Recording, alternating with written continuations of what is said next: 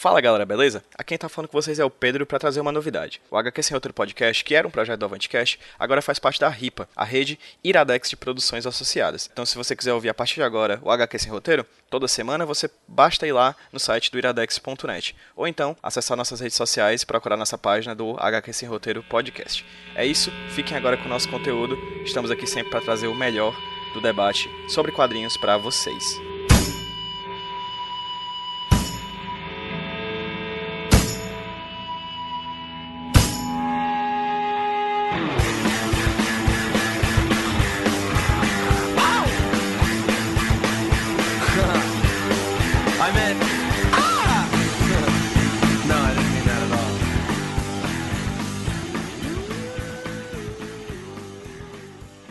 Fala galera, beleza? Quem tá falando com vocês é o Pedro Avantcast, trazendo pra vocês mais um podcast aqui da casa, mais um podcast aqui do Avantcast.com.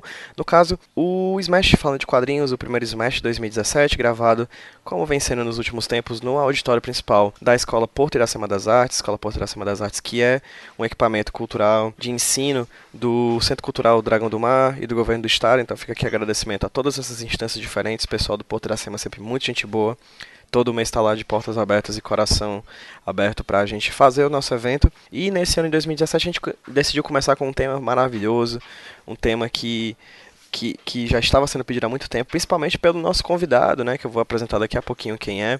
é no caso a gente falou sobre Will Eisner, o, um dos grandes nomes do quadrinho mundial, talvez o maior nome do quadrinho mundial. Nós discutimos um pouco sobre, sobre ele sobre isso, né, sobre essa questão no nosso podcast que você vai ouvir daqui a pouquinho.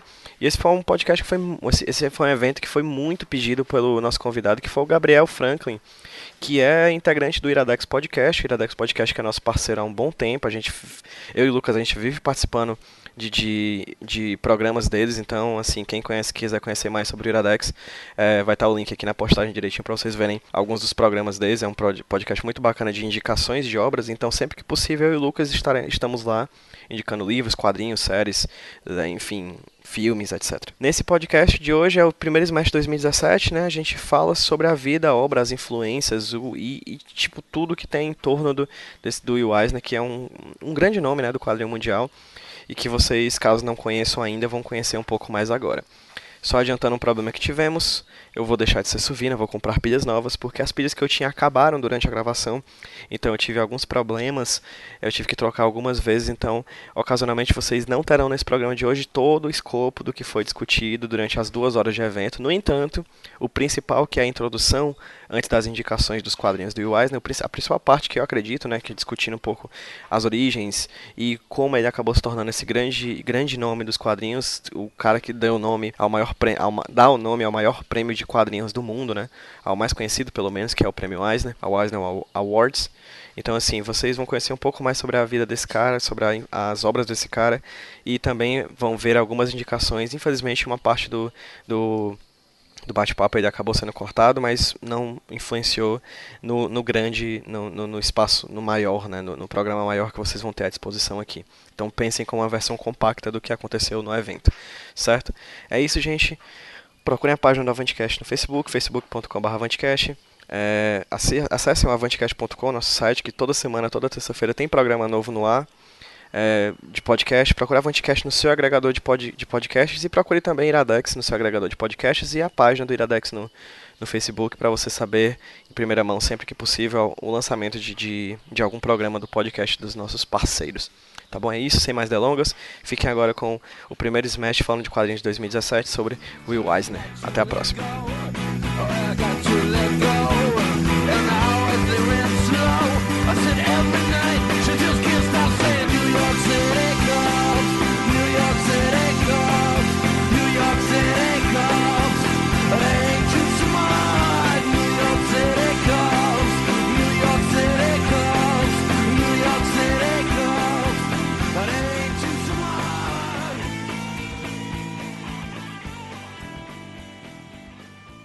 Boa noite, gente. Como é que vocês estão? Primeiro Smash de 2017. Primeira discussão sobre quadrinhos. Sejam todos bem-vindos. Quem está vindo pela primeira vez para o Smash? E...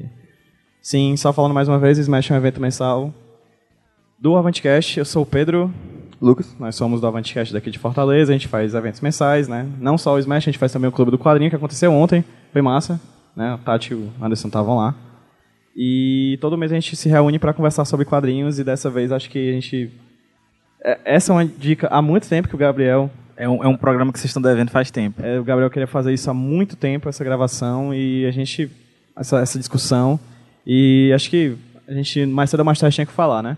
É, em 2017, o Will Eisner, que é um dos maiores nomes do quadrinho, do quadrinho mundial, que a gente vai falar aqui durante duas horas sobre por quê É, existe que ele o- é a, esse gente, nome. a gente pode discutir se ele é o maior nome também. Talvez, talvez a gente possa discutir, inclusive, se é o maior. Mas fato é que esse ano ele completaria 100 anos em março. Né? Então a gente Completamente- Foi tudo planejado. A gente Claramente, deixou pra fazer agora Claramente. só porque Gabriel tava tá tudo planejado. Desde 2014. Bora fazer Will Eisner. Cara, espera três anos. Porque claramente daqui a três anos estaremos no Porto Iracema. Estaremos gravando isso. E estaremos bem melhor para falar sobre o Eisner. E aí, cada hora é uma hora, né? Esse é o momento que a gente fala sobre o Eisner. Então a gente agradece a todos pela presença que estão aqui, para vocês que estão aqui. E vou pedir para o propo, proponente, proposente, propo, não sei qual, pessoa que propõe, o cara que propôs, é, se apresentar, Gabriel Franklin. Muito obrigado por estar aqui. Seja bem-vindo a, a mais um Smash. Fazia tempo que tu não vinha, né? Cara, o último que eu participei foi sobre o Frank Miller. Olha aí. Que, sei lá. 2015, eu acho. Nossa Acho senhora. que foi 2015. Então faz um tempinho, né? E desde essa época eu já tava falando que tinha que ter o Will Eisner. cara. Eisner. Acho que foi no final do Frank Miller, cara. A gente tem que falar de Will Eisner. Eu... Fique pianinho. Vai dar certo. Se apresenta aí pro, pra quem tá aqui. Pois é, pessoal, boa noite. É, eu sou o Gabriel, eu faço parte do Iradex, que a gente. É um site, tem podcast, também tem, tem textos, inclusive o, o PJ e o Lucas participam muito lá com a gente também. E sou um apaixonado por, por letras. Assim, é, teve letra, eu tô gostando, até bula de remédio. Outdoor, né? Tudo, tudo. Placa E, de- carro, essas coisas. e essa, essa proposta que eu fiz pra eles há muito tempo de da gente falar de Will Eisner é meio que sem querer é, deu certo com o lance do centenário, porque era uma forma, de certa forma, de eu poder extravasar uma admiração que eu tenho por uma pessoa que eu não pude admirar em vida. Porque eu conheci o Will Eisner depois que ele já tinha falecido. Então, inclusive, alguns meses depois do falecimento dele. Então, sempre foi uma tristeza muito grande para mim ter meio que convivido do, em época com ele e não ter podido, assim, louvar os trabalhos dele enquanto ele estava vivo ainda. Então, meio que é uma, uma forma de celebrar né, os 100 anos do nascimento dele e homenagear, assim, porque o cara fez realmente muita coisa boa. Olha aí, ó. A- aquilo que a gente tava falando no começo, né? Isso eu vou ter que falar. Chega, eu me emocionei. Vou ter que falar isso de novo no final. Porque não Então- tem ninguém pra ouvir. É verdade. Tem, tem pessoas maravilhosas, Gabriel. Não, não subestime o poder É de- verdade, desculpa, desculpa. É, mas é, esse é um sentimento que eu tive também quando o Reginaldo Rossi morreu. Eu queria ter ido pra um show dele, mas enfim. Então, assim, Will Eisner, né? É o cara que dá nome tal- ao ao maior prêmio da indústria americana, estadunidense de quadrinhos, consequentemente, talvez, a um dos maiores prêmios do mundo, talvez o maior, né? Tem- a gente- talvez ele brigue ali com a Golem, ou coisa do tipo, mas talvez. Claramente é o mais conhecido. É o prêmio mais conhecido de quadrinhos no- na indústria quadrinística do mundo, né? Por fazer Todo mundo parte- quer ganhar um Eisner. Todo mundo quer ganhar um Eisner, que sa dois, três, quatro, cinco. Se eu ganhasse seis, não ia ficar mal. Ou, ou alguns, como o Brian K. Vaughan, todo ano ele ganha um. É, porque já tem um prêmio melhor Brian K. Vaughan do ano, né? Do ano, é, Que, exatamente. que o Brian K. Vaughan sempre ganha, né? É, eu, eu lembrei do HQ Mix, né? Que o, é, teve aquela época que tava tendo muita adaptação. E o André Diniz, que é roteirista, ele falou que tinha que ter todo ano o melhor, o melhor alienista do ano. Porque todo ano sai um quadrinho do alienista adaptado, enfim. Voltando pro Eisner, a gente vai falar um pouquinho sobre a trajetória desse, desse, desse jovem rapaz judeu que mudou, de fato, a maneira como o mundo vê os quadrinhos, né? De fato, é, ele é um, um marco, ele é uma pessoa que modifica... Um divisor de águas. Um divisor de águas do que é o quadrinho. A gente pode dividir muito bem o que é o quadrinho antes do Eisner e depois do Eisner, né? E a gente fala um pouquinho sobre o começo do trabalho do cara. É, o Bill Eisner, tipo assim, muita gente se pergunta por que, que o nome dele é dado pro maior prêmio de quadrinhos, por que, que ele é visto tão importante assim. Por que que chamam de o Oscar dos quadrinhos, né? É, que tu detesta. ódio. Oscar é Oscar, Eisner é Eisner, gente, pelo amor de Deus. HQ Mix é HQ Mix. Kikito de ouro é Kikito de ouro. pelo amor de Deus, cada prêmio é um prêmio. Pode falar. tipo, se você for ler um quadrinho do Eisner, você sempre vai saber que aquele quadrinho, tipo, to- acho que a qualidade dele é, tipo, inquestionável. Qualquer quadrinho que você lê, você vai perceber que ele é um cara muito bom. Mas, assim, você não, às vezes muita gente não entende por que, que ele é colocado no patamar acima de vários outros quadrinistas e tal. Mas é porque o Eisner, ele, tipo, ele era o... sei lá, o Michael Jordan dos quadrinhos, assim, tipo, no sentido de que o Michael Jordan era, tipo, a pessoa que era líder de rebatidas, de, tipo, de... de era bom em tudo, toco. É, exatamente. Era o cara que era o líder em todas as estatísticas da NBA, assim, era bom em todos os, os O, fundamentos melhor, o do jogador que basquete. foi mais protagonista de filmes com o Looney Tunes, né? tipo, ele, ele ultrapassou todas as barreiras de tudo, né? Pois é, e o Eisner era o cara que ele entendia muito do ofício, né, da arte, ele entendia muito da teoria e ele entendia muito do negócio. Então, tipo assim, ele entendia de todos os Caraca, aspectos dentro do quadrinho. Ele era um, um exímio é, homem de negócio, um grande cartunista, desenhista e, um- e um dos ma- maiores teóricos da história dos quadrinhos. Então, assim, você tem essa reunião dessas qualidades em uma só pessoa é algo realmente único na história. A gente não tem nenhum outro quadrinista que reúna tantas qualidades juntas. E aí, por isso, ele é considerado, acho que é muito essa característica, essa polivalência, né? Esse, esse, ele, o fato de ser um cara tão, um artista tão completo, que torna ele, muito, para muitos, o maior qu- quadrinista, né? Da história, por isso que ele dá nome do prêmio dos quadrinhos e tal. A gente vai falar um pouco mais sobre isso, né? Ao longo do evento. Começando falando sobre as primeiras influências do trabalho dele, né? O Eisner nasce quando? Tu sabem dizer? Ah, Eu acho que é 1917, 1917, mas eu não é tenho possível, certeza. Desculpa, ma- humano, gente. É, ele nasce em 1917, né? Então ele vive um período muito fértil do comecinho dos quadrinhos, né? Isso. É, ele vê o começo, assim, o surgimento do quadrinho enquanto uma arte popular. É, ele, ele gostava muito de ler desde criança, né? Ele era, o Eisner ele é uma criança, filho de imigrantes judeus, é, de uma juventude muito pobre e na época da Grande Depressão. Então ele vai sempre muito obsessivo por temáticas relacionadas tanto à imigração, preconceito, pobreza, né? Tipo essas coisas que rondavam muito a infância dele, a formação dele enquanto é, enquanto jovem artista, né? E assim, ele teve muito contato, ele era um cara que ele vivia os dois lados, isso foi muito importante também na formação dele enquanto artista, que ele teve muito contato com a cultura, é, digamos assim, alta cultura, assim, ele lia é, livros e estudava pinturas, as coisas mais ambiciosas e tudo mais, e ele tinha muito contato com a arte também é, mais popular, né? Ele lia muitos pulps, muitas tirinhas, muitos quadrinhos e tudo mais, e tanto é que no futuro ele tentaria misturar essas duas coisas, né? Ele pega aquele formato de tirinhas, que não era é, considerado tão ambicioso na época, e tentaria colocar o conteúdo das grandes histórias que ele lia, das, das, grandes, das grandes obras de literatura, que foi uma coisa que ele sempre teve muito contato.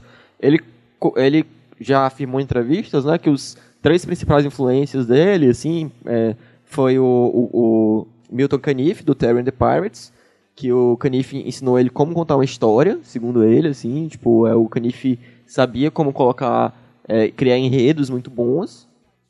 Aí ele, tipo, a outra influência que ele colocava era o George Herman, de Crazy Cat, que o, que o George Herman é considerado um dos maiores cartunistas de todos os tempos pela tirinha dele, Crazy Cat, pelo experimentalismo, e o segundo Eisner foi quem ensinou ele a envolver o leitor, a experimentar com o quadro, a entender o formato dos quadrinhos, que o George Herman é um cara que era extremamente, os trabalhos dele eram extremamente metalinguísticos, sempre trabalhavam com muita experimentação dentro do quadrinho.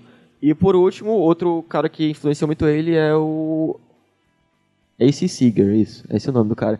Porque até ele mesmo diz que é o cara que criou o Popeye, porque é o cara que ensinou ele a trabalhar com ação.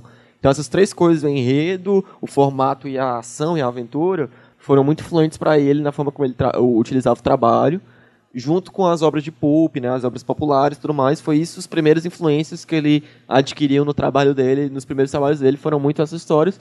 E esse es- escritor, Horatio Alger Jr., é uma influência muito grande nos trabalhos de Eisner, porque ele era um, um escritor do século XIX, na Inglaterra, que ele escrevia muitas histórias sobre pessoas pobres, principalmente garotos, garotos pobres, que conseguiam é, romper barreiras e tipo ter grandes aventuras e, e conseguir ficar ricos de algum modo, enfim, histórias de pessoas boas e pobres que acabam é, subindo na vida, assim. E o Eisner gostava muito dessas histórias e ia fazer algumas dessas histórias muitas vezes nas nossas obras, contar histórias de pessoas pobres, mas pessoas muito decentes, Superação, honestas e tal. É, história de superação. de É, isso basicamente permeia toda a obra dele, né? É, falar de, de- do início, assim, da, da vida e da carreira do, do Will Eisner é meio que falar sobre a juventude americana no, assim, no primeiro, na primeira metade do, do século XX.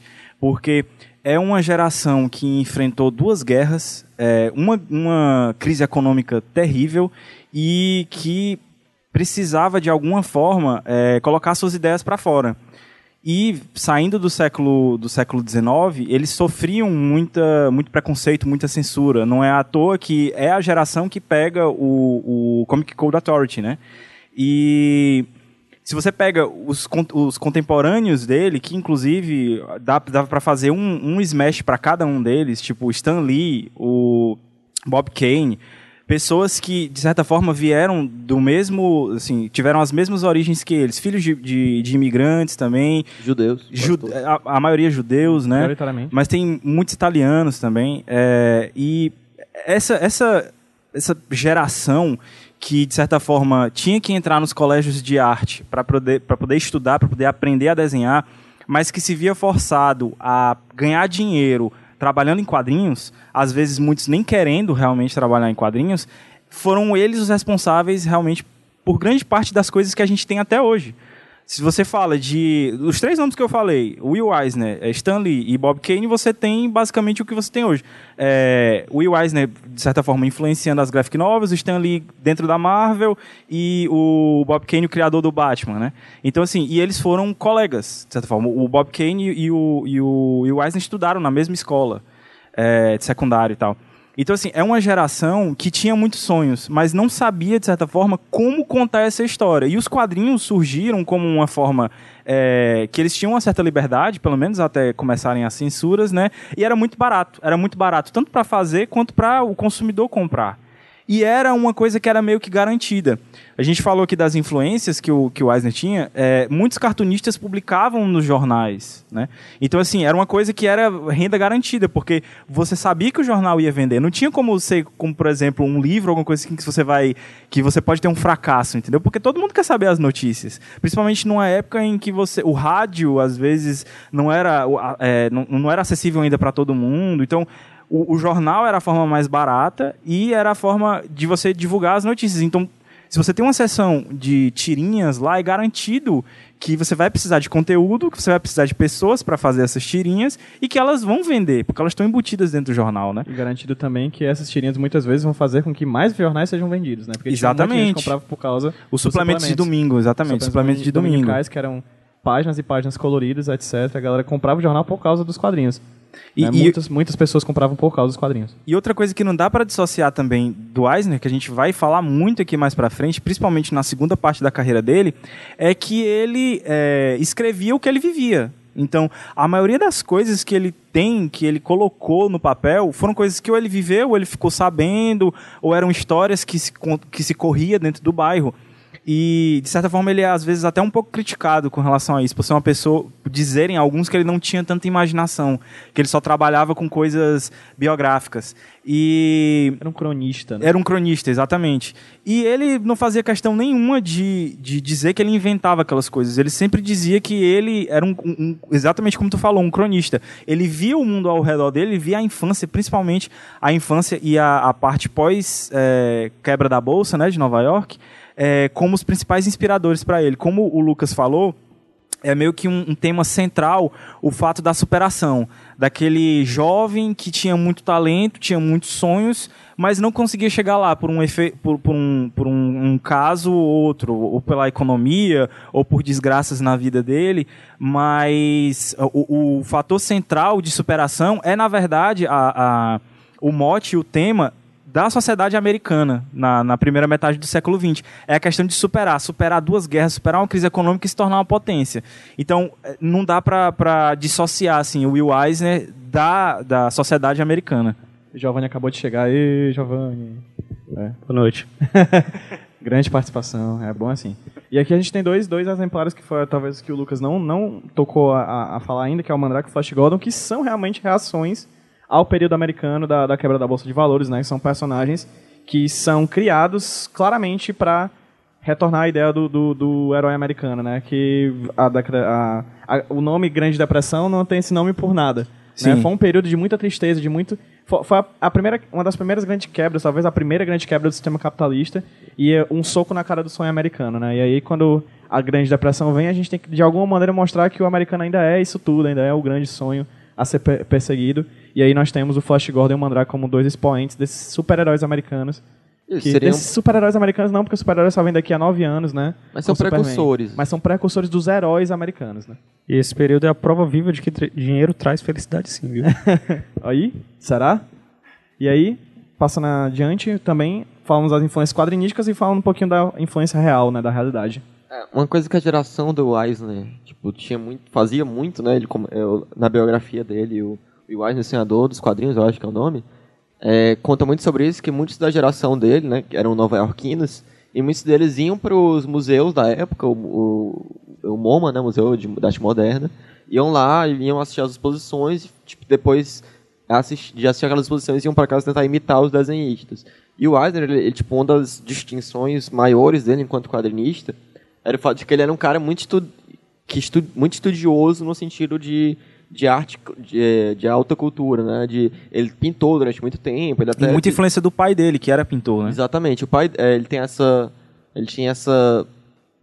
Essa... é, essa Talvez essa a, du- a dualidade dele de ser artista e, e um, um grande empresário seja justamente as influências do pai e da mãe. Isso. O pai era o lado artístico, né? Uhum. Que inclusive era pintor em Viena, isso é retratado em um dos quadrinhos dele. E, e a mãe era muito prática. Então, do lado do paterno, ele pegou a parte artística, né? E a parte dos negócios ele pegou muito da mãe, né? Pois é, ele até falando outra vez que ó, quando ele fazia quadrinho ele tava tentando agradar o pai dele, quando ele fazia negócio tava tentando agradar a mãe dele. Que é uma coisa que, tipo, a mãe dele sempre dizia pra ele que pra ele não ser artista, pra ele ser professor, pra ser um homem de negócio. É porque o- pra- O pai dele, por mais artista que fosse, acabava tendo que pegar qualquer tipo de emprego. Tipo, ele já teve vários empregos, é, teve loja de, de penhores, teve loja para vender peles, e ele não sabia nada disso, e sempre acabava falindo, né? Porque ele era meio que orgulhoso, uma característica que o Eisner também tinha, né? Isso. E ele não queria ser pintor de casa. Assim, a, a, a mulher dele sempre dizia, não, você tem que. Você sabe pintar, então vá pintar a casa. E ele não, ele queria. Ele, ele, os empregos que, eles mais, que ele mais gostava, na verdade, era pintar cenário de teatro em Nova York, né? É, ele come- Cenografia, né? É. É, o pai dele começou pintando cenários em Viena, né? Quando foi pra Nova York, ele também pintava vários teatros de Vaudeville, que é outra influência grande do Eisner, que era ver é, as peças que tinham, porque ele, até hoje, até hoje não, até, até o falecimento dele, ele comentava muito de que Ele está vivo ainda, cara, de- nossos corações. que- nossos corações. ele sempre comentava que, que ele, o teatro foi uma influência enorme nos quadrinhos dele. Nossa, isso é visível, cara. É, e, por exemplo, você vê que cada página do Eisner, normalmente, ele- até até ele sustenta que na virada de cada página, ele perde o leitor por um momento. Ele sente que quando o leitor pega, faz aquele esforço para pegar na página e virar para ler a outra, ele, o leitor tira sua atenção, tira sua imersão da história por um segundo. E por isso que ele gostava de fazer cada página uma cena fechada, como se fosse uma, uma cena de uma peça de teatro. Ele gostava de Um ato, né? é, de cada página ser como se fosse um ato, e por isso que ele. Tem até uma- um livro que a gente vai falar depois dele com o Frank Miller, que o Frank Miller conta que ele desenhava primeiro as 150 páginas de uma maneira. é, tipo, muito precária e depois pintava uma a uma. O Eisner sempre fazia uma página inteira porque ele gostava de ter é, toda aquela cena preparada, como se fosse uma, uma cena de uma peça de teatro, para ter aquela imersão do leitor e depois cada página tem um pouco disso. E Pois é, ele tinha essa influência do pai dele, que era, que era pintor, que era super idealista, e da mãe dele, que era super pragmática. A mãe dele sempre queria que ele largasse os quadrinhos, né? queria que ele trabalhasse com outra coisa. tipo a mãe da gente. De certo modo, a mãe de todo mundo. Enfim, é, aí o. O, Pe- o Pedro, se- o, Pedro, da Tati. Pois é, e, e ele. o Pedro olhou assim e pensou, caralho, minha mãe fala a mesma coisa todo dia pra Não, mim.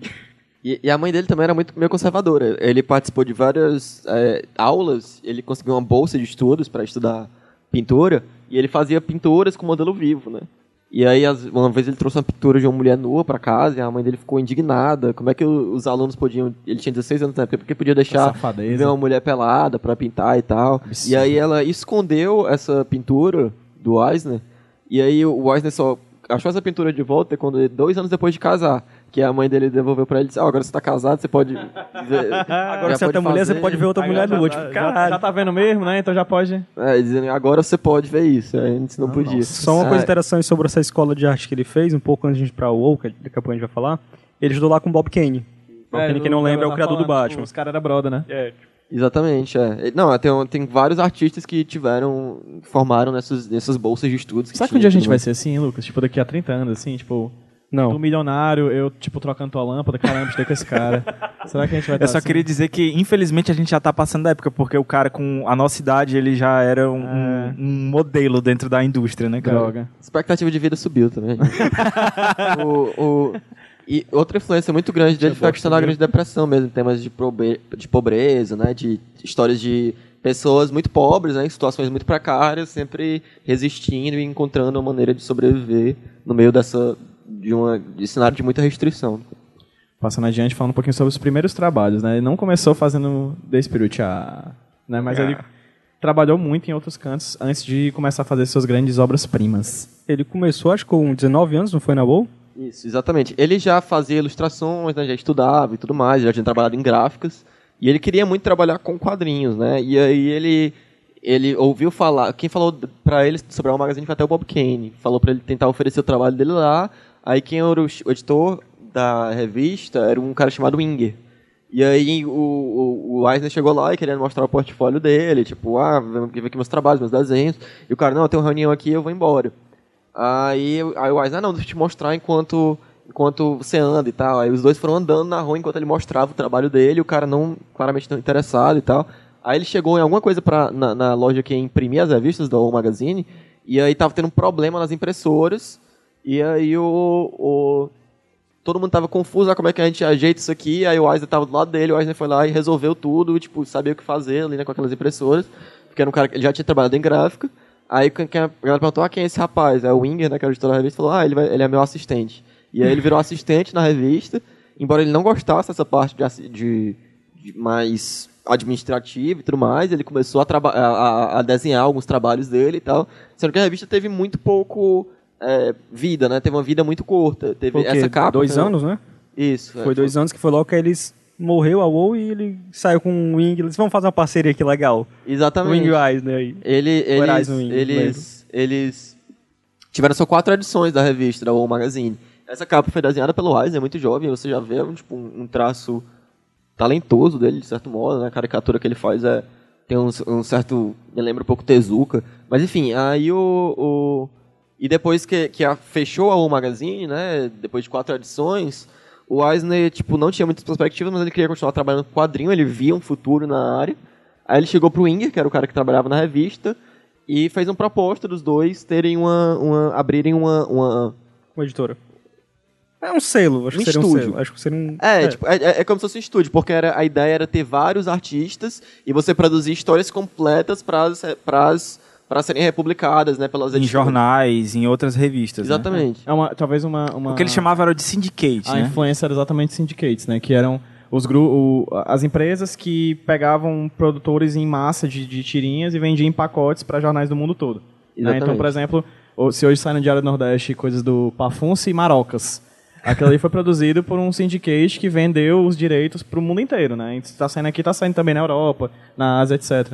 E aí os syndicates era esse tipo, esse modelo de negócio relacionado a quadrinhos. E esse lance que tu falou da, da ideia de ter vários desenhistas, isso aí é utopia total, porque como eles só tinham dinheiro pra alugar o local e não tinha dinheiro pra pagar ninguém, o Eisner era os vários desenhistas. Não, Ele exatamente. desenhava por quatro pessoas e usava quatro pseudônimos diferentes pra vender as histórias, né? É, tem O Will, o Eisner, o Eisner Will e o Willzinho. não, é, tem uma história que quando eles fundaram a empresa, né, o, o, o Inger era o cara que cuidava dos negócios, o Eisner era o cara que cuidava mais da arte. Aí o Inger foi oferecer para uma editora, a editora falou, ah, quantos artistas você tem? Aí o, o Eisner falou, não, nós temos cinco artistas. O Will, o Jack, não sei o que e tudo mais. Aí o Inger chegou e falou pra ele, não, depois que terminou a reunião, eles foram contratados, ele falou, e quem são esses caras que você contratou? Aí, não, sou eu mesmo. Aí ele disse que aí ele, cada um desses nomes eram pseudônimos que ele publicava. Um deles era esse Willis B. Rance, que Rance, que é o nome final, é Eisner ao contrário. É, isso. Aí, tipo, Sagaz, sagaz. aí eram vários nomes, aí ele fazia um nome pra cada tira diferente que ele fazia, e cada um ele desenhava com um traço diferente. E numa, numa temática Que diferente. Ele absurdo, tinha, um, mano. ele tinha um policial, tinha um de aventura, tinha um de alguma outra coisa. Pirata. E ele Exato. tinha que entregar todos no mesmo prazo e com estilos diferentes. Porque o cliente queria todas as tiras para saírem do suplemento. Então aí você já vê a, versatil- a versatilidade e como ele teve que se adaptar à situação. Ele sabia fazer tantos, é, tantas formas diferentes e tantos estilos diferentes porque ele era obrigado a fazer isso. Ele tinha que escrever por quatro, né? Escrever e desenhar, e arte finalizar, e Exato. letreirar, e fazer tudo. E botar cor. E aí esses personagens que ele criou na época eram personagens que eram meio pastiches, né? Coisa de pulp clássico, assim. O Scott Dalton era como se fosse uma espécie de Indiana Jones. Aí você tinha o, o Hawks of the Sea, que foi até republicado, numa versão mais bonita, que era só era histórias de pirata, de aventura, muito inspiradas no Terry and the Pirates, que era do... Que era do esqueci o nome do cara. Canif. Ah, é, do Milton Caniff, que era o cara que ele admirava muito, e o Harry Carey eram histórias de, de detetive, né, de espião, assim, meio 007 também, pré-007. Então eram coisas bem clássicas, zonas Cara de, X9, de pulp, né? Vários gêneros, assim, bem bem clássicos, assim. E aí tu falou a questão da utopia, no começo era, no começo era, era mais ele fazendo todos, mas é, com o tempo a, editora foi crescendo e conseguindo cada vez mais trabalhos, e eles começaram a contratar realmente pessoas para trabalhar para eles, né? O, aí teve vários quadrinistas que depois seriam muito famosos com isso. O Bob Kane trabalhou para ele, né? O Jack Kirby, se eu não me engano, também trabalhou Jack com ele Kirby nessa trabalhou época. pra ele, tem uma, tem uma, tem uma, tem uma... Pode passar a próxima página. Que eles, eles começaram a publicar muito história de super-herói. E aí eles chegavam e faziam histórias fechadas é, para serem republicadas depois. E aí eles criaram... Ele, né, nessa época, o Eisner participou da criação de vários desses personagens.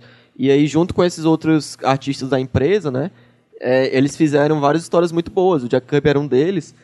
Tem muitas histórias que são contadas no, no, na- no HQ The Dreamer, né? É, The Dreamer. O Sonhador. Inclusive, é, a história que tu falou do encontro dele com o, o Iger, né? E Isso. a criação toda, que ele tinha. O, o nome da, da empresa era Eisner Iger, porque ele tinha o dinheiro, né? Ele tinha entrado com 20 ou 30 dólares para alugar durante seis meses um local lá. E, Valia, viu?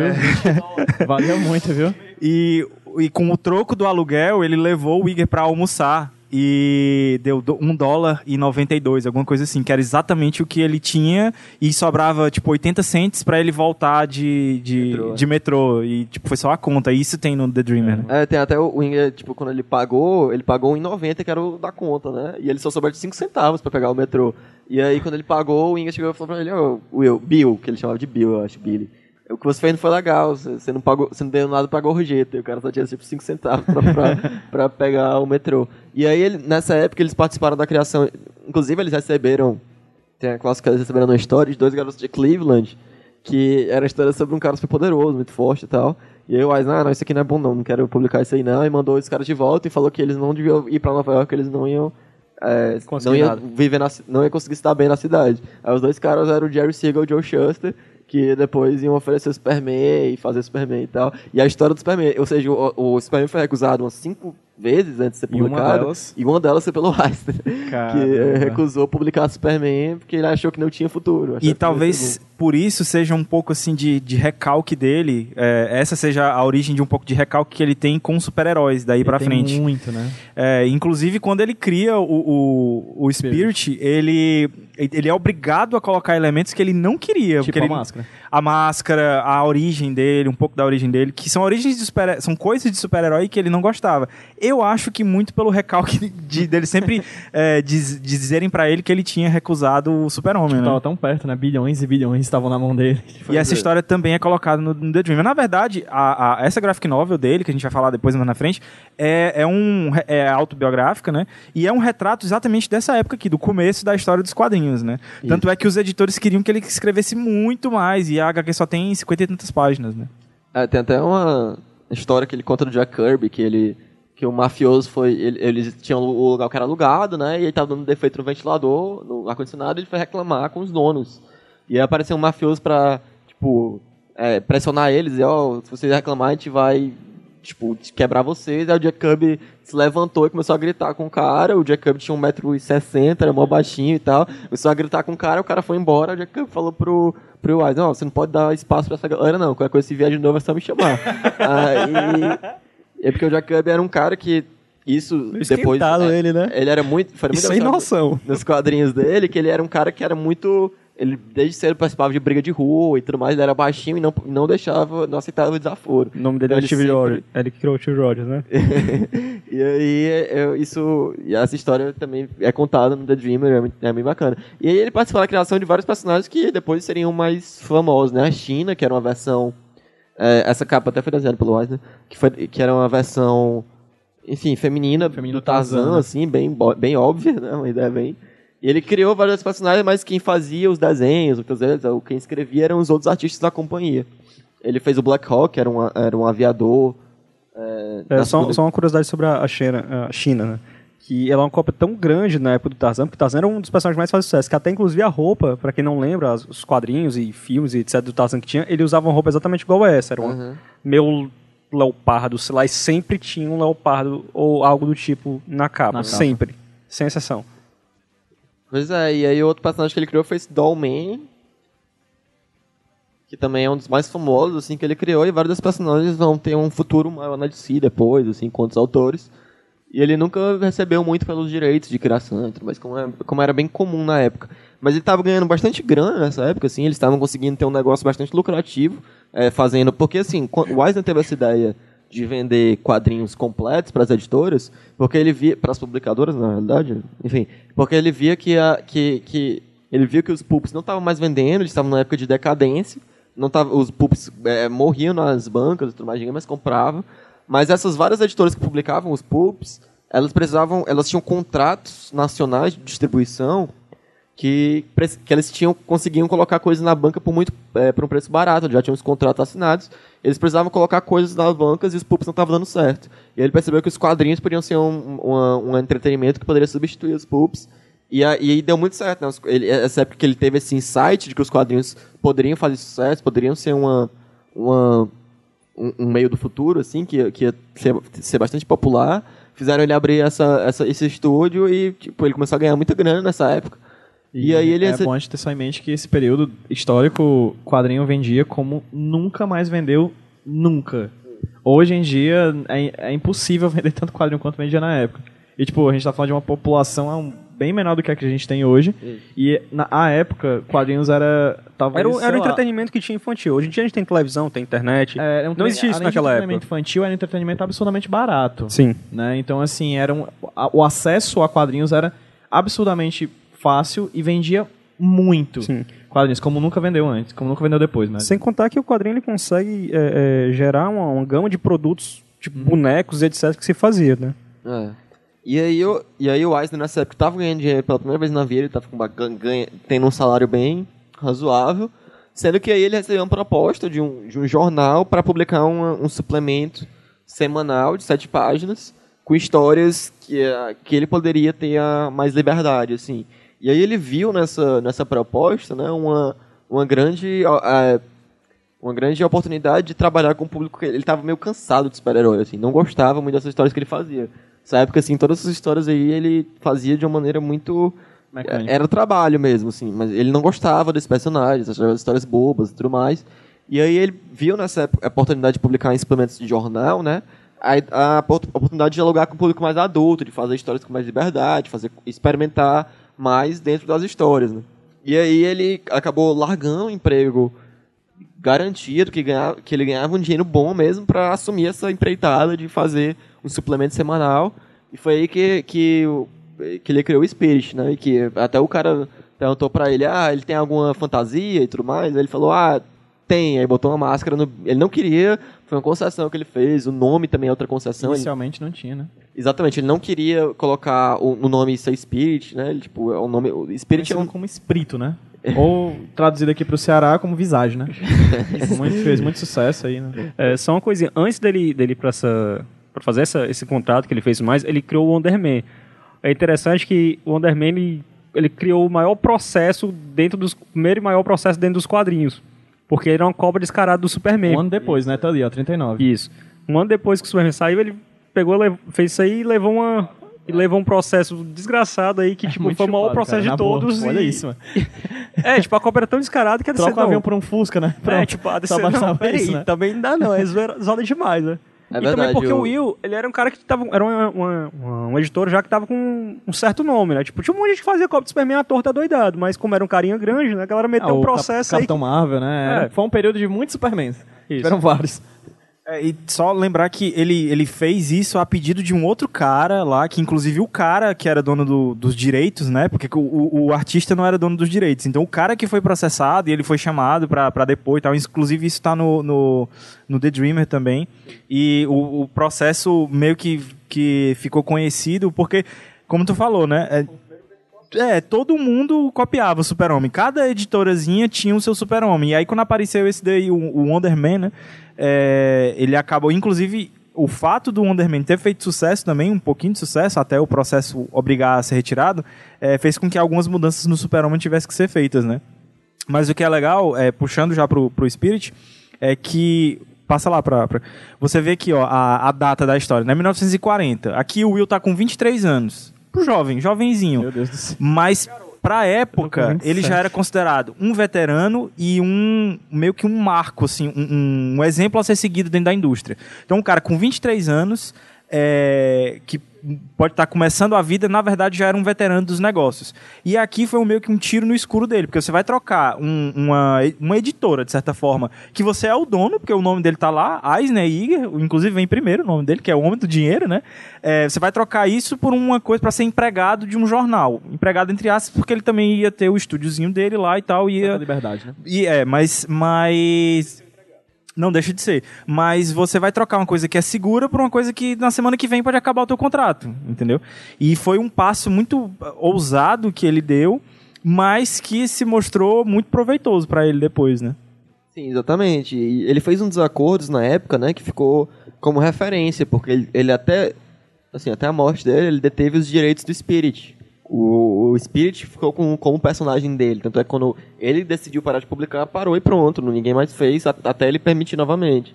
Então, assim, ao contrário de vários, vários e vários e vários cartunistas da época, né, que o Bob Kane vendeu os direitos do Batman, o Jerry Shuster e o Joe Siegel venderam os direitos do Super-Homem, enfim, em geral os direitos dos personagens ficavam com as editoras, no caso do Spirit ele tinha o direito do personagem. Então ele tinha um controle ah, criativo completo dele, poderia fazer o que bem entendesse também com o personagem. E aí ele começou a experimentar graficamente, começou a fazer várias eh, experimentações, porque assim, ele tinha um Spirit, ele era, um era uma publicação semanal de sete páginas, no suplemento de domingo.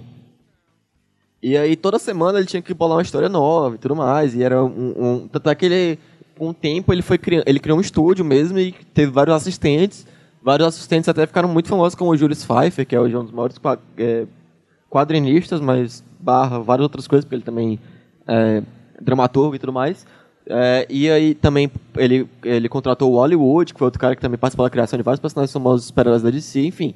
Ele tinha vários assistentes muito bons e ele meio que é, fazia a vistoria, né, meio que inventava muitas coisas por cima e tal, criava as ideias, mas muito do trabalho era feito pelos assistentes dele.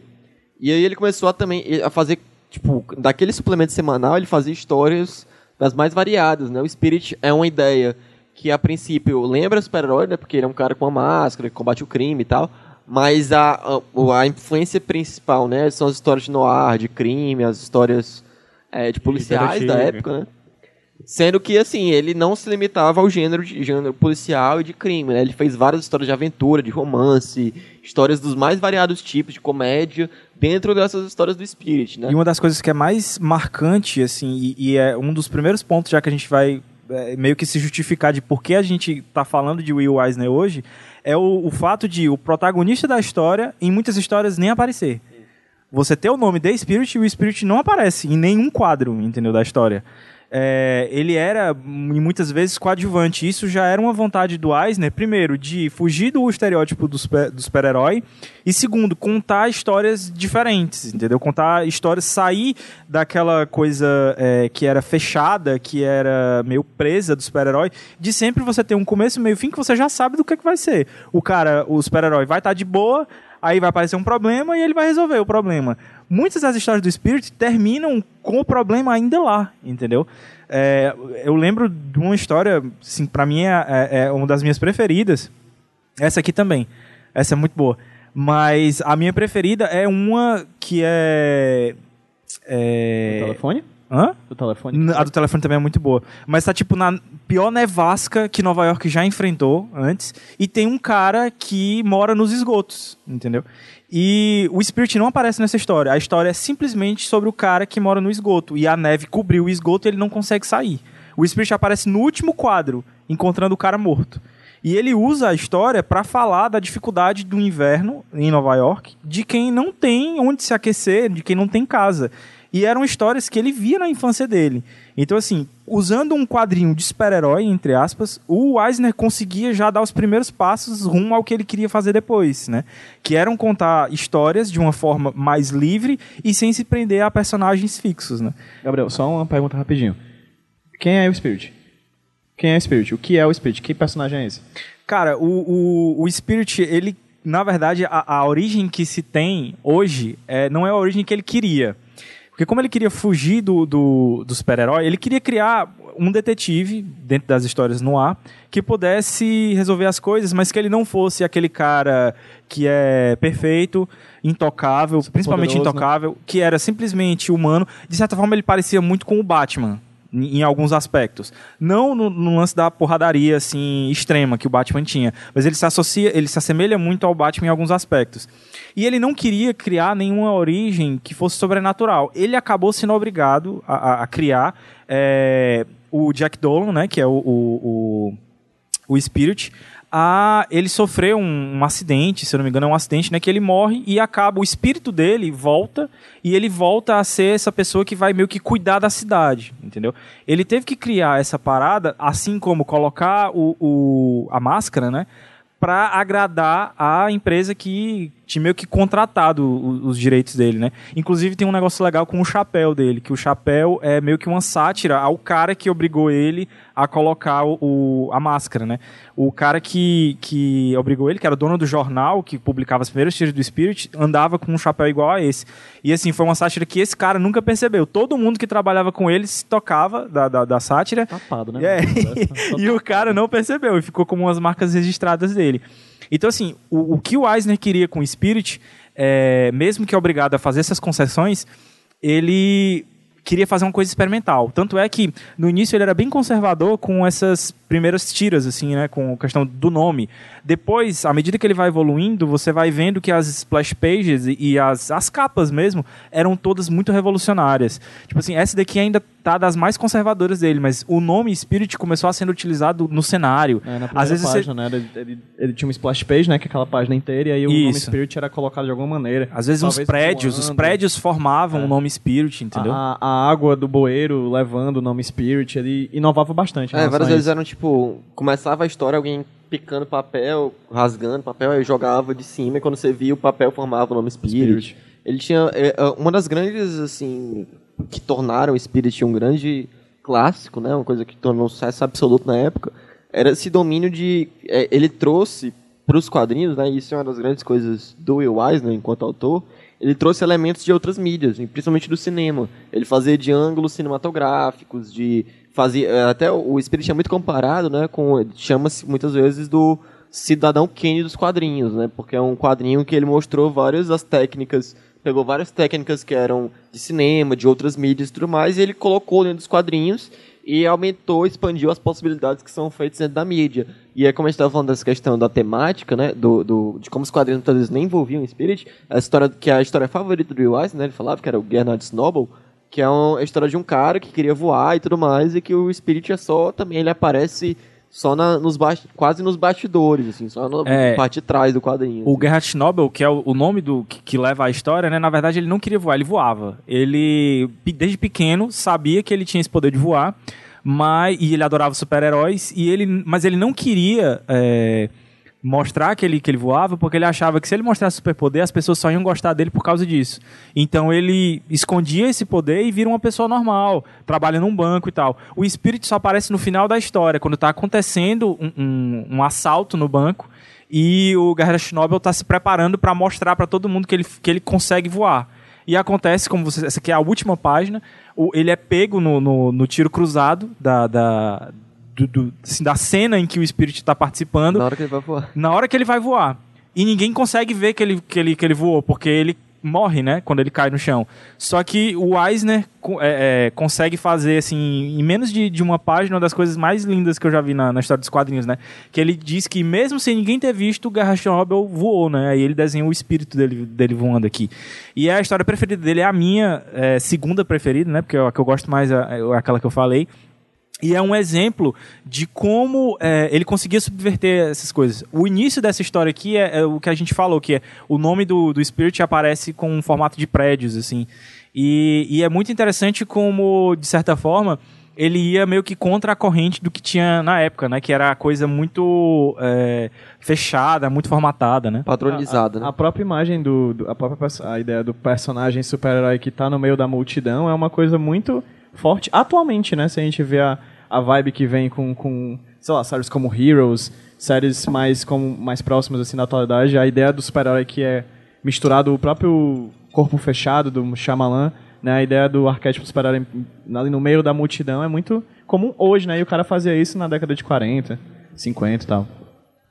Quem copiou muito essa ideia de todo início ser diferente foi o Simpsons. O Simpsons, toda entrada, ele tem Dá. uma entrada diferente. Pois então aí. teve um referência. uma referência. Entendi E esse Lady. Luck e esse Mr. Mystic aqui, Lucas? Era só dois personagens que também o suplemento semanal foi crescendo, eventualmente ele tinha 16 páginas. E aí o, o Eisner ele colocava outros personagens também, e aí você vê uma coisa que ele fazia muito com o Spirit, né? Trabalhando com questão do logo, como o Gabriel falou, né? Que é o logo da Lady Luck e tudo mais, do Mr. Mystic, esse logo em 3D.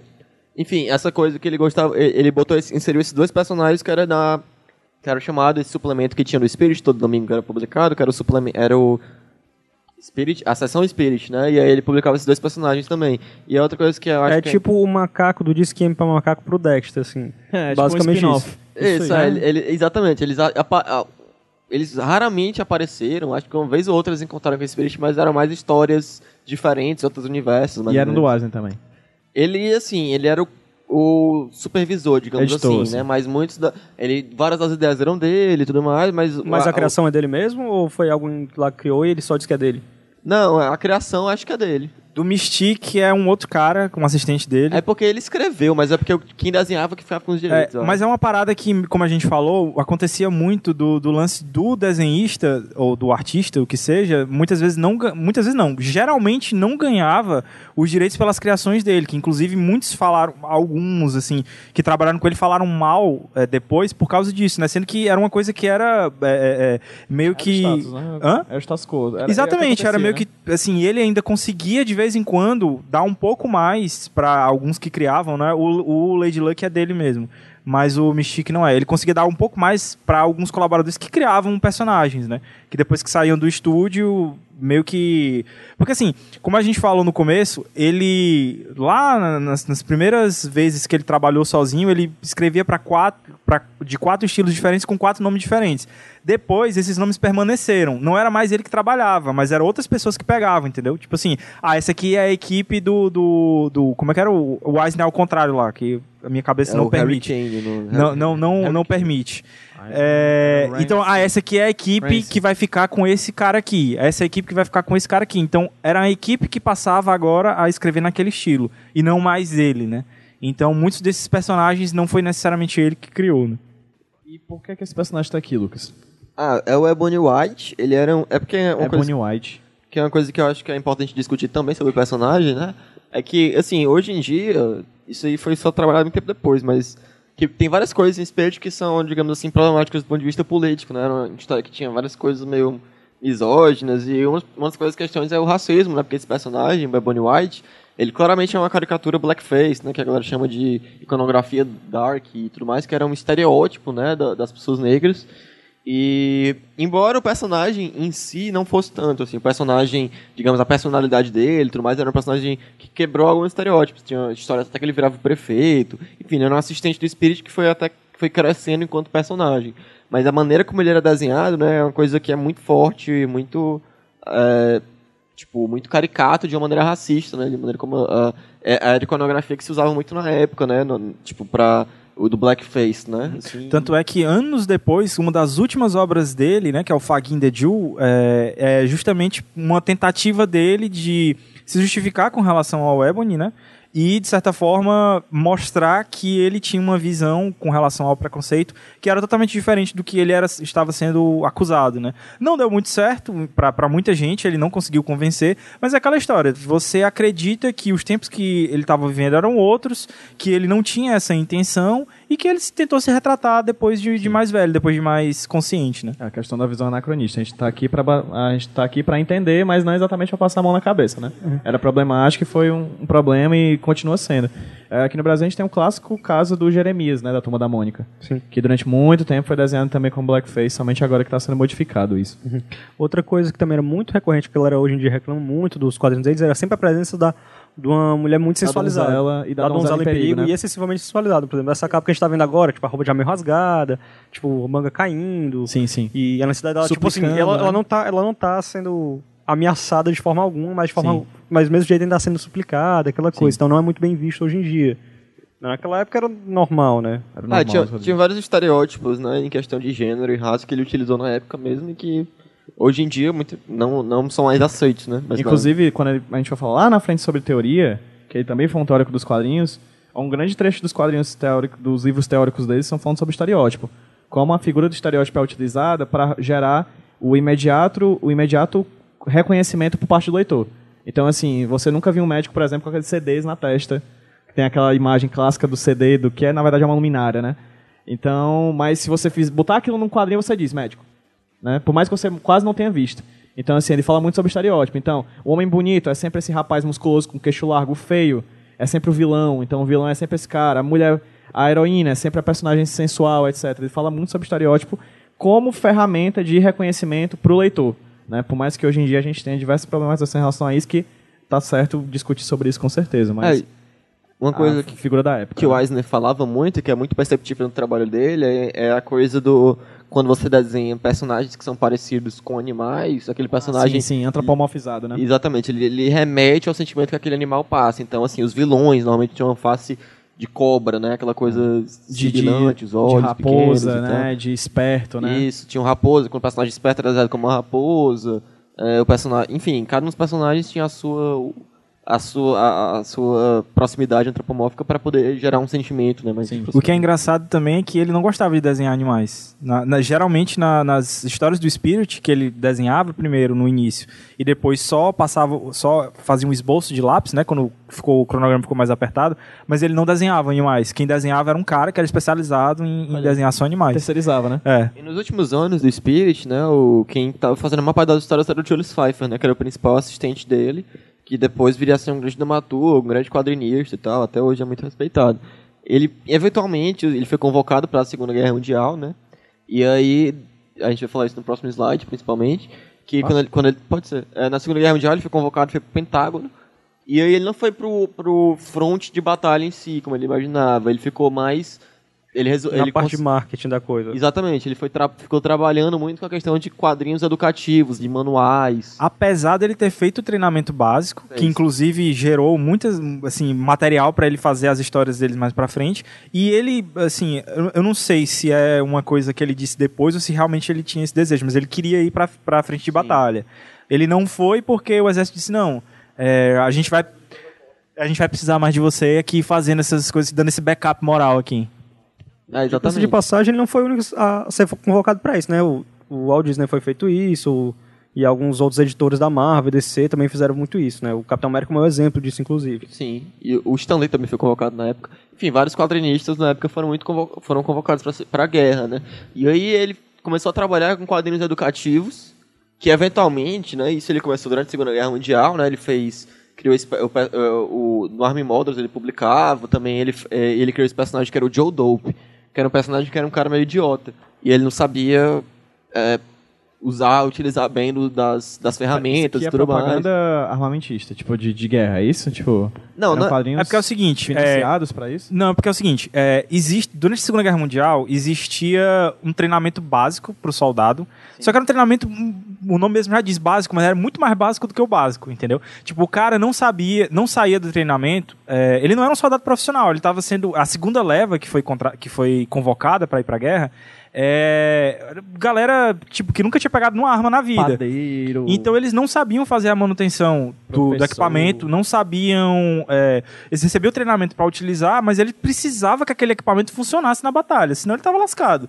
Os manuais para ensinar isso eram altamente complicados, utilizando uma linguagem que eles não conseguiam, porque vale lembrar que a gente está tratando aqui de pessoas de jovens, de, de baixa escolaridade e que muitos não tinham o hábito de ler. O que é que eles liam? Quadrinhos. Então, por que, que a gente não transforma esses manuais técnicos em quadrinhos? E é aí é que entra justamente isso. O Army Motors é justamente uma série paga pelo exército de quadrinhos, mas que, na verdade, são manuais de manutenção de equipamentos e de veículos. Né? Exatamente. Depois ele criou o Preventive Monthly, que era um, que era um quadrinho exatamente de prevenção, que era para pessoas lerem durante a guerra. E, pra, e, e na época da Guerra da Coreia, no caso, já tinha passado a Segunda Guerra Mundial. Autografado, viu? E aí eram. e aí eram quadrinhos que realmente mostravam como é que era a manutenção de armas, de, de veículos, exatamente para poder instruir as tropas na- durante a guerra, né? E aí é uma coisa que foi uma barreira que ele quebrou muito forte, porque quadrinho, ainda hoje, mas principalmente na época, era considerado uma linguagem menor, né? Uma linguagem é, chula e tudo mais. E na época não combinava muito com essa estrutura militar, nessa coisa de respeitabilidade e tudo mais. E várias vezes, né, durante vários anos, ele foi. Vários militares queriam é, tirar os quadrinhos dele, né? Aí, no final das contas, sempre faziam os testes, né? Botavam o quadrinho dele e botavam, é, e botavam um manual normal, assim. Aí via que, tipo, no manual normal o cara não conseguia resolver o negócio, mas com o quadrinho dele ele conseguia, muitas vezes, é, é, aprender aquela, aquela instrução que estava sendo passada, né? Então, assim, ele foi um pioneiro também na maneira de trabalhar exatamente quadrinhos como uma ferramenta de educação de instrução e tudo mais. Então, tipo assim, ele, ele trabalhou muito nesse campo, passou nessa época, em 1952, ele parou com o Spirit, ele já tava, quem tava desenhando era o Julius Pfeiffer, mais fazendo as E coisas. aí já estava na segunda guerra dele, porque ele, ele participou do, do projeto durante a Segunda Guerra Mundial e depois na Guerra da Coreia, Isso. que foi na década de 50. E o que é interessante é que ele, além de ver o potencial dos quadrinhos como uma ferramenta educativa, ele também utilizou basicamente tudo que a gente já tinha falado aqui antes de, das ferramentas que depois iria também para os manuais técnicos de quadrinhos, que é o lance da você utilizar a expressão é, facial e corporal para passar a mensagem também, não só os balões, porque o Joe Dope por mais que o exército não gostasse que ele fosse idiota, que ele fosse burro e tal, é, porque o exército achava que ele estava querendo passar a Depreciando, mensagem de que, de que. Não, não que o soldado é burro, mas que o treinamento é ruim. Entendeu? Porque o soldado eles achavam que era burro mesmo. Tanto é que se o soldado fosse inteligente, não tinha o, o não precisava do manual. Mas o exército não gostava disso dentro do Joe Dope. E, e, e a parada é que muitas vezes a expressão do Joe Dope mostrava o que o Eisner queria que as pessoas vissem logo de cara, e o texto é que era a parte técnica adaptada para a linguagem mais fácil que eles podiam pegar. Então as expressões que ele utilizava, expressão facial e corporal, às vezes eram tão importantes quanto o, o- o texto também. Algo que ele puxou diretamente daquele conhecimento que ele tinha anteriormente do teatro. Exatamente. E que ele foi desenvolvendo aqui para depois chegar onde ele queria, né? Pois é, ele acabou eventualmente largando os quadrinhos, largou o Spirit e tudo mais, e trabalhou principalmente no setor de educação, assim, por quase 20 anos da vida dele. Assim, foi, ele encontrou, ele percebeu nessa época, que na década de 50, ele percebeu uma tendência conservadora crescendo, ele meio que se antecipou muito ao Comics Code Authority, né, que atacava as histórias de crime, as histórias... Embora ele em si não tenha sido uma pessoa que foi muito atacada no Comics Code, ele foi até... é, ele foi até convidado enquanto é, é, testemunha positiva e tudo mais. Mas, mas ele foi uma pessoa que percebia que os quadrinhos estavam indo por um caminho que ele não gostaria de trabalhar. E aí resolveu largar tudo para trabalhar nessa área de educação e tudo mais, quadrinhos instrutivos. Tem até uma. Ele até fala que ele era uma pessoa na juventude dele muito radical de esquerda e tal. E aí vários amigos dele, né, romperam com ele nessa época que ele trabalhava com quadrinhos para militares, dizendo, ah, você trabalha para os milico e tal, você é, tá, tá promovendo a guerra, Você é coxinha, você é coxinha. É, tipo isso. Sou mito. É, aí você tá promovendo a morte e. Drop E ele, e ele tem- sempre argumentava que os manuais dele eram maneiras de salvar vidas, e não de, de, de matar, né? Era uma coisa, era um manual de instrução, de como trabalhar com arma, de como, de como, de, de como a arma não estourar, de como, sei lá, o Ele carro é um cara não... ponderado. É, exatamente. Era, uma, era um manual para as pessoas conseguirem, né, e tal, e, tipo, não era exatamente ferramentas da morte, simplesmente, né. E, e pois é, ele passou muito tempo trabalhando com isso. É, vale lembrar que nessa época, além de quadrinhos, ele fazia muitos posters e muitas ilustrações para livros mesmo.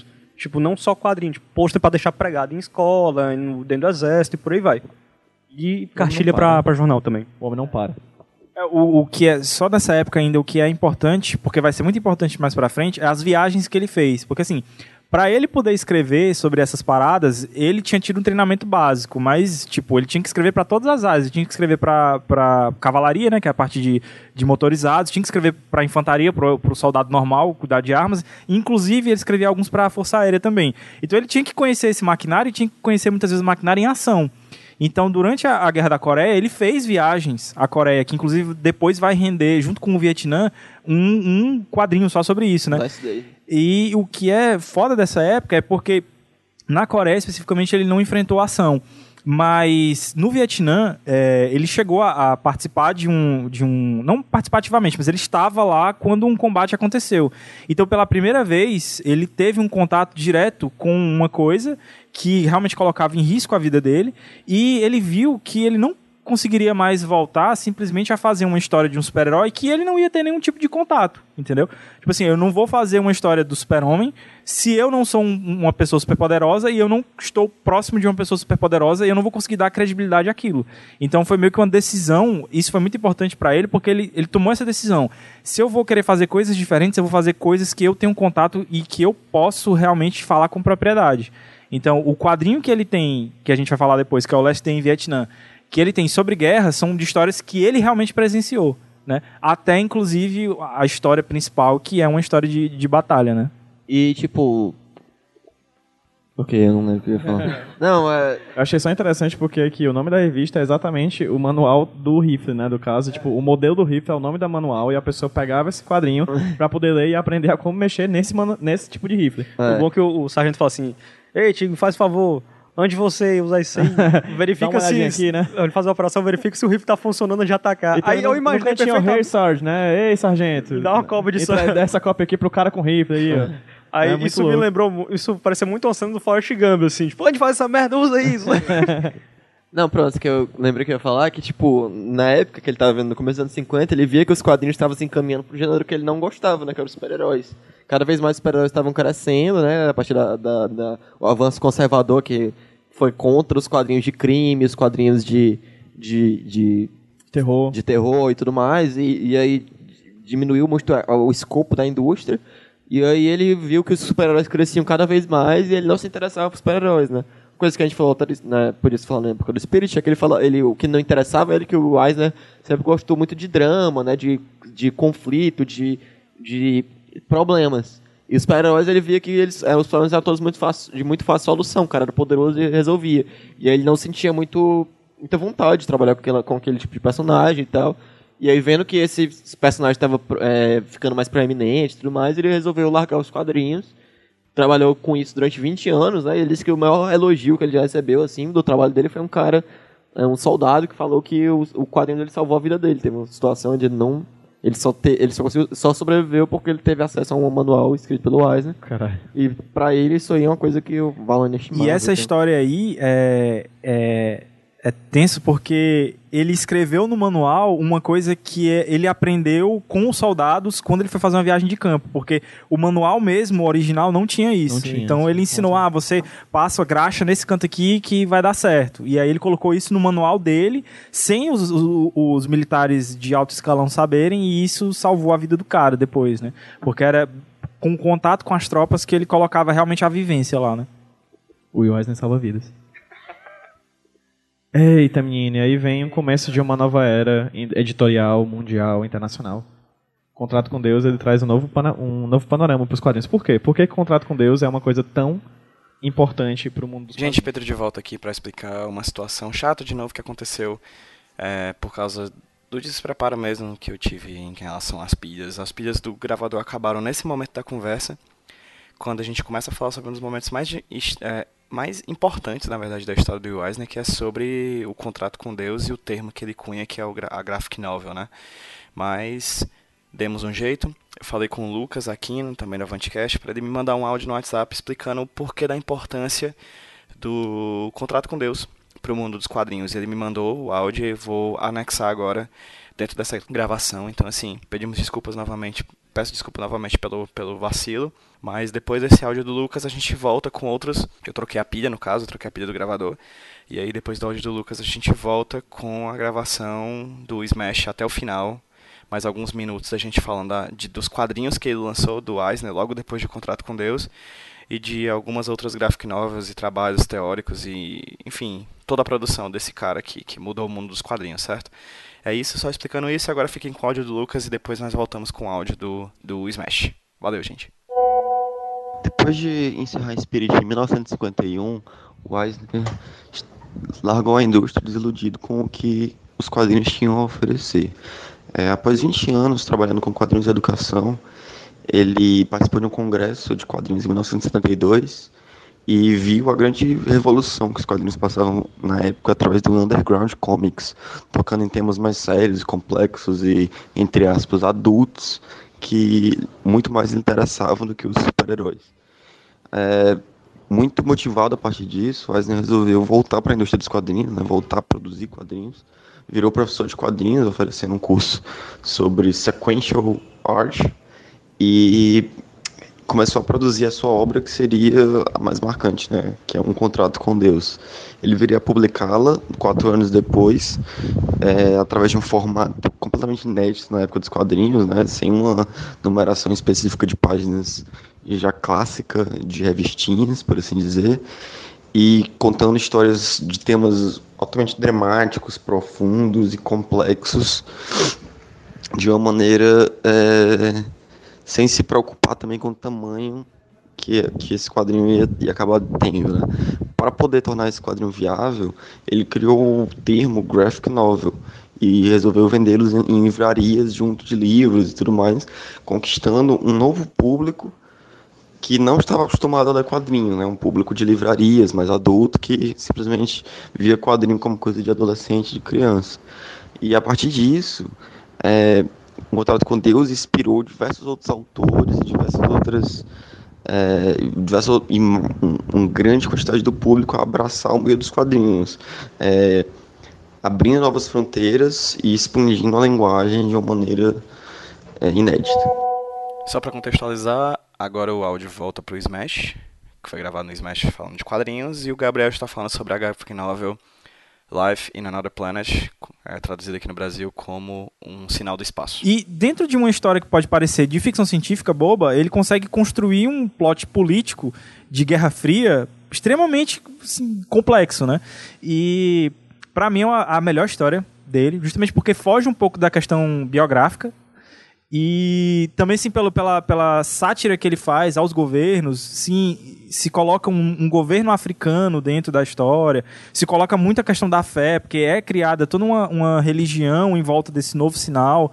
E Assim, o governo eu... africano diz que se o mundo não está fazendo nada por eles, eles são parte dos alienígenas. Exatamente, né? eles se, se, proclamam a primeira nação na Terra do planeta Barnard, né? Que é, que é o considerado o que é chamado o novo planeta. Então, assim, a segunda história dele, e para mim uma das mais corajosas, porque se de certa forma ele foi muito corajoso em publicar quatro histórias no Contrato com Deus, de certa forma, é, o Life on Another Planet, por mais que ele tenha sido publicado também em partes quando ele sai de forma completa, ele é um baque também. Assim, ele é dividido em seis partes. As seis partes foram publicadas numa, numa publicação maior que ele tinha, que nessa época ele já começou a republicar o Spirit, não a escrever novas histórias, mas a republicar as primeiras lá do começo. E toda vez saía um suplementozinho com uma coisa que futuramente ia ser o Life on Another Planet. E foi um baque realmente assim. Você tem uma história completa que inclusive podia ser adaptada para o cinema, alguma coisa assim, já estava com o script pronto ali e que as pessoas não estavam acostumadas mais a ver, porque de certa forma se assemelha muito ao que eram os pulps, tipo 20, 30 anos antes. Agora as pessoas, ele está apresentando para uma nova geração uma coisa que antes era muito comum e que tinha caído em desuso, né? É, legal. Detalhe que saiu para DC, né? Vários ah, trabalhos dele saíram para DC novamente. Tipo, é, é interessante o Gabriel ter falado que esse é um dos melhores, porque é um trabalho super, tipo, ignorado, né? Tipo, acho que é muito difícil achar E é um trabalho bacana mesmo, assim, porque qu- quase não tem ficção científica no senso tradicional, assim, é uma coisa muito... A presença alienígena é muito essa questão do contato inicial e, no final das contas, é uma trama super... é, tipo, um pouco desesperançosa até certo ponto, porque mostra como a humanidade vai se destruindo, querendo se aproveitar Como disso. a humanidade vai fuder qualquer coisa, né? Tipo assim, é uma coisa que era pra ser uma grande descoberta científica e, e meio que um, um respiro pra uma época que você tava na Guerra Fria, então tava todo mundo com medo de uma guerra atômica, todo mundo com medo de o mundo acabar ali. E uma coisa que teoricamente era pra unir todo mundo acaba é, é, é, gerando mais inimizade, né? E no final, até o final é muito simbólico nesse sentido, na mensagem que ele passa e tal. E, e, tipo, é um quadrinho super interessante nesse sentido geopolítico, uma coisa que é meio rara dentro da, carreira- da carreira do Will Eisner, como tu falou, ele normalmente trabalha com, com coisas, com questões autobiográficas, Nova York, pessoas pobres e tal. Pois é, e em um trabalho de ficção científica trabalhando essa questão geopolítica, é uma coisa que foge um pouco da, da bibliografia dele, e é um trabalho bem interessante mesmo, bem complexo. Eu, eu não, não é um dos meus favoritos dele, mas eu acho um trabalho legal mesmo, assim, tipo, bem diferente. Um que eu acho um dos melhores é o New York The Big City, né? Que, que originalmente o nome ia ser The Big City só, porque o que ele. O que o Eisner faz aí é trabalhar é, aspectos de toda a grande cidade. Ele fa- é, depois colocaram isso como Nova York, né? Porque, claro, ele pensou em Nova Ele York. era um apaixonado por Nova York, né? Exatamente, ele, fe- ele fez pensando em Nova York, mas a ideia eram elementos que são. que tem em todas as cidades, né? Ali é Nova York, mas essa história poderia acontecer em qualquer outra cidade. Exatamente, a ideia inicial dele é isso, é da Big City enquanto as cidades grandes. Então ele trabalha vários elementos que existem nas cidades grandes e fazendo histórias ao redor deles. Então, tipo assim, um capítulo é sobre janelas, né? Como tem aqui, vai mostrando as várias é, é, significados que podem ter as janelas em cidades grandes, né? De, como, de prisões até, tipo, espaço de vigia um dos outros, de... Enfim, aí ele vai trabalha os bueiros, e aí fala o que os, os, os bueiros podem ser, os cheiros da cidade grande, enfim, eles vão, ele vai trabalhando vários elementos que existem dentro das cidades e quais são os diferentes significados que eles têm, as diferentes funções que eles têm para as pessoas dentro das cidades. E é um trabalho brilhante, eu acho, é tipo, não tem personagens, por assim dizer, é só várias... é, os personagens são... a- o personagem é a cidade, Como se né? fossem várias sketches, né? Exatamente. Lembra muito teatro até, inclusive, Sim. e tipo... Muitos não tem nem falas, não tem nem balões, né? É, é um trabalho muito visual dele, é um, é um estudo urbano e arquitetônico, assim. E é uma coisa que o Eisner sempre falava, que quadrinista, você não pode. Quadrinista não pode entender só de tipo. Anatomia, tem que entender de várias coisas, tem que entender de física, tem que entender de anatomia, tem que entender de arquitetura. Inclusive tem, um- tem uma história engraçada que um dos caras que trabalhou pra ele, foi aluno dele no, no, no curso que ele dava e depois trabalhou pra ele, foi que um, um determinado dia ele chegou pro cara e perguntou o que, é que você vai fazer hoje à noite. Ele, nada, depois também que vá pro balé. Aí o cara, mas como assim? Eu não, eu não gosto de música, eu não gosto de balé, o que, é que eu vou fazer lá? Você vai aprender. E aí ele é, contou que ele sempre ia pros balés pra desenhar as bailarinas em movimento. E o cara disse, tá certo, eu vou dar uma chance. E, e ele assume que isso mudou a, a forma dele de desenhar. Porque quando ele voltou com, com os sketches, né, que ele, que ele tinha feito e mostrou pro Eisner, ele disse, ah, agora você começou a, a aprender. Então fica a dica aí pra galera que vai estar ouvindo o podcast, que desenha, vão pro balé, viu? Bom balé. Ou façam balé. É. A gente reuniu aí os três trabalhos posteriores a esses dois que ele fez, né? The Dreamer a gente já falou muito, é um trabalho que é muito é, inspirado, na, é uma história do começo do- dos quadrinistas, né? Os primeiros quadrinistas, o começo do cartoon e tudo mais. Vai mostrando toda essa história do Eisner é, oferecendo trabalhos, lutando para conseguir um trabalho. Inclusive, o protagonista da história é ele próprio, né? Uma história autobiográfica.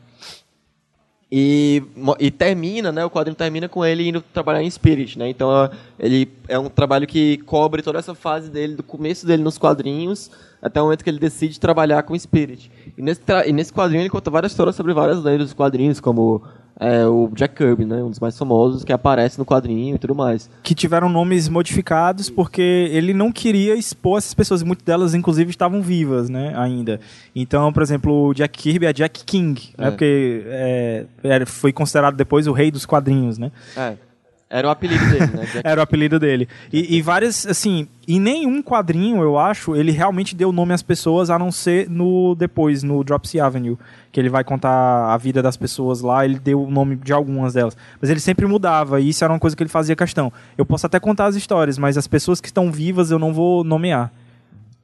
Era muito raro ele fazer o nome original das pessoas. Né? Acho que os quadrinhos que ele fez isso foi o Em Contrato com Deus, na quarta história, o nome são da família dele, e no, no a Tempestade, como é ela? É o, O é, Coração da É o Tempestade. Coração da Tempestade, Isso. que é autobiográfico também. que é a história do pai e da mãe dele, né? Exatamente. Aí The Building é uma história sobre um prédio que vai ser demolido e sobre as várias histórias, as várias pessoas que, que passaram por esse prédio, né? Que é uma, na realidade é uma, é uma raiva que o Eisner tinha de ver os prédios nova-iorquinos sendo demolidos para construir coisas em cima e tudo mais. A, a transitoriedade da vida urbana, né? Como prédios é, boni muito, boni muito bonitos, que grandes histórias são derrubados para construir coisas depois e tal. E ele ficava muito puto com isso e quis fazer um, um quadrinho pra, em homenagem né, aos prédios que caíam e tal. Assim, além do, de dramaturgo, escritor, desenhista, roteirista de Diablo 4, ele era um fã exaustivo de arquitetura. Isso fica claro assim, em todos os quadrinhos dele. Spirit, então, nem se fala. Assim, às vezes os personagens, como às vezes nem aparecem, o foco é basicamente só o cenário. Pronto, Big City é, é exemplo disso.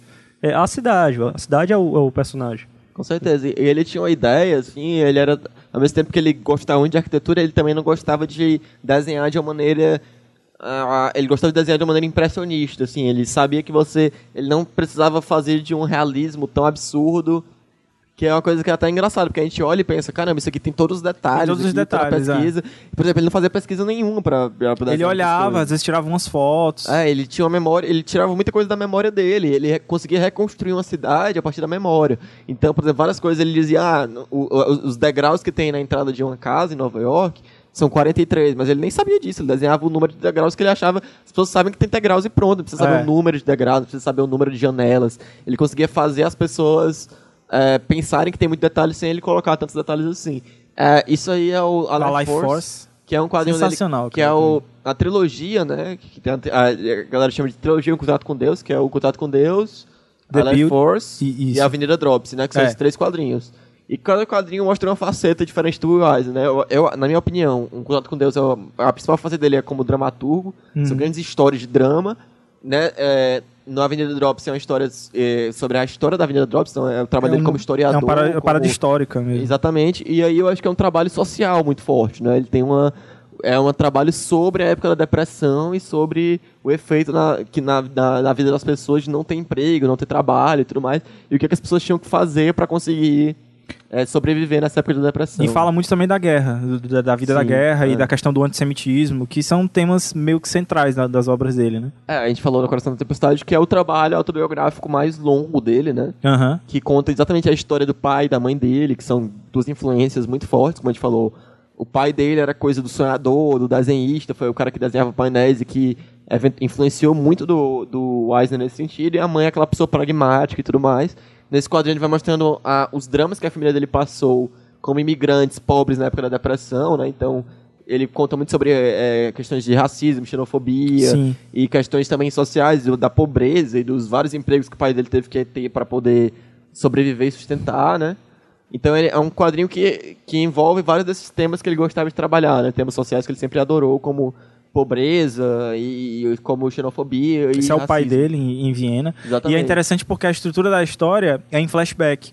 Tipo, é ele indo pra guerra dentro do trem é, e toda coisa que ele vê pela janela do trem lembra alguma coisa da infância dele ou dos pais dele e aí ele vai contar a história pra trás. Então, é, o recurso do flashback também é muito interessante dentro da narrativa. Uma coisa interessante também nesse quadrinho é que ele não. O traço dele aqui já.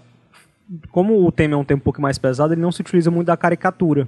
Se você for olhar os, os- as feições, etc., são mais, digamos assim, mais realistas, entre aspas, em comparação ao, por exemplo, The Speech. É que você sempre via aquela questão do, do rosto, o carinha mal, ele tem aquele rosto de, de um animal e por aí vai. Ele não usa tanto aqui nesse quadrinho. É, é no... É isso mostra aí- a evolução também, né, do, do artista, que ele já tá um artista maduro, né? Aí ele já tem acho que 80 anos. Acho que É. isso aí foi na época ele já tinha, foi no- nos 90 que foi publicado. Então ele já era bem velho mesmo, assim. Então, tipo, é outra coisa que é surreal, assim, você vê um trabalho com esse fôlego ser publicado por um cara é, tipo, muito, já muito idoso, né? E, e, e é como tu falou, né? Uma questão que é muito discutida exatamente sobre ele é como ele trabalhava temas super complexos com desenhos caricaturais, muitas vezes, né? Então, às vezes, eram, a estrutura era muito realista, mas, mas as pessoas não eram. Enfim. Invisible People foi uma série de três quadrinhos que ele fez, que depois foram reunidos numa só graphic novel, é, que são histórias, né? Que ele disse que, que a, a motivação que ele teve foi ele vendo a história de uma mulher que Morreu em casa morreu na, em casa. no- na véspera de Natal, se eu não me engano. véspera né? de Natal sozinho, era uma pessoa pobre que não tinha nenhuma ajuda e tudo mais, e essa história simplesmente desapareceu. E ele ficava e é uma história que ele busca contar sobre as pessoas invisíveis mesmo, as pessoas que sozinhas, solitárias na grande cidade, que não têm eh, família, que não têm ajuda e tudo mais, e são e acabam vivendo vidas solitárias, né? Então são três histórias sobre isso que revolvem sobre esse mesmo tema. E Drops Avenue é a conclusão da trilogia, né? Que se, todo se passa na Drops Avenue 55, né? Que é, que é ne- nesse caso, né? Como eu falei, na primeira história Contato com Deus, eu acho que é uma questão mais dramática, na Life Force mais social, e aqui ele faz um trabalho histórico é, ferrado, assim, porque ele vai mostrando o começo de Nova York, né? Na época que era campus Isso. e tudo mais. Com os primeiros imigrantes holandeses, ingleses, inclusive a rixa entre que tinha entre eles, os colonos, né, holandeses e ingleses, que depois viravam vizinhos e as famílias é, perpetravam essas rixas durante anos, né, séculos. Exatamente, ele vai trabalhando desde a época da, de aristocracia, da época que era o campo, as grandes casas e tudo mais, até o, o caldeirão étnico que virou os dias de hoje, né? Então ele vai. Esse trabalho histórico que ele faz de Nova York, né? Esse quadrinho é absurdo mesmo, assim, é um quadrinho é, de um trabalho gráfico e histórico incrível. Ah, isso aí foi na época que ele foi. Ele convidaram ele na televisão pública dizendo que as pessoas não liam mais, né? Porque ninguém lia mais. Tipo, e eles queriam fazer adaptações de grandes histórias para televisão. E aí chamaram o Eisner para fazer storyboards, né, para fazer adaptações de grandes dessas histórias. Foram essas três, né? O, uma inspirada em Don Quixote, outra na Princesa e o Sapo, outra em Bob Dick. E tinha mais um ainda que era Sundiata, que é uma história africana. É, o que é interessante é que ele foi contratado para fazer isso para televisão e o programa nunca foi ao ar. Pois é. E aí ele utilizou isso daí, é, é, uma editora comprou os direitos e aí ele saiu pu- publicando isso daí. O que é legal do, do, do Last Night, que é como se fosse uma, uma recontando a história do Don Quixote, é que no final da história ele faz o encontro entre criador e criatura. Ele faz o encontro entre o Miguel de Cervantes e o Don Quixote, né? E é uma coisa que ele vai utilizar depois na, no- na- numa das últimas obras dele, né? Uma das mais controversas dele. Com certeza. Não, e são quadrinhos que, é, na minha opinião, não são nem de longe as melhores obras dele. Eu acho que são obras bem abaixo do nível, assim, tipo, do, do nível médio do Eisner. São, todos eles têm 30 e poucas páginas, mas assim, eles valem muito a pena para você ver essa visão do Eisner de grandes obras. São todos um formato bem tradicional. Outra coisa que também não é comum do Eisner, que é o formato de quadros, um painel de nove quadros, assim, que é uma coisa que é super comum nos quadrinhos, mas, nesse, mas ele não costumava trabalhar. E trabalhando com cor, que é outra coisa que ele não gostava de fazer. Ele sempre falava que ele gostava de trabalhar com preto e branco, porque a palavra escrita, é, porque ele se aproximava mais da palavra escrita, ele achava que a cor só precisa ser usada se você tem um motivo para utilizar a cor. E aí, nesses quadrinhos dele que ele fez adaptações clássicas, ele trabalha com a cor e tudo mais, e com o formato tradicional. E é muito bacana ver nesse sentido, e algumas tendências que ele ia utilizar depois como faguinho judeu. Mas eu acho particularmente que são os trabalhos menos, menos interessantes da obra, da carreira dele, assim. Até porque foram reaproveitados, né? É, exatamente. A- Não- a- não eram eles foram pensados para ser outra coisa. né? Exatamente. E aí a Family Matter foi. O Gabriel tem uma história interessante sobre o quadrinho, né? Isso, é, é porque assim, nessa época já ele já não estava mais tanto preocupado, já estava mais pro fim da vida, ele não estava mais tão preocupado em onde ele ia publicar. Mas ele mantinha a equipe dele de produção próxima, né? Próxima assim, é, em cartas que ele fazia. E ele sempre, todo graphic novel que ele ia fazer, ele sempre tinha meio com um cara que revisava, que era o Schneider, se não me engano, né?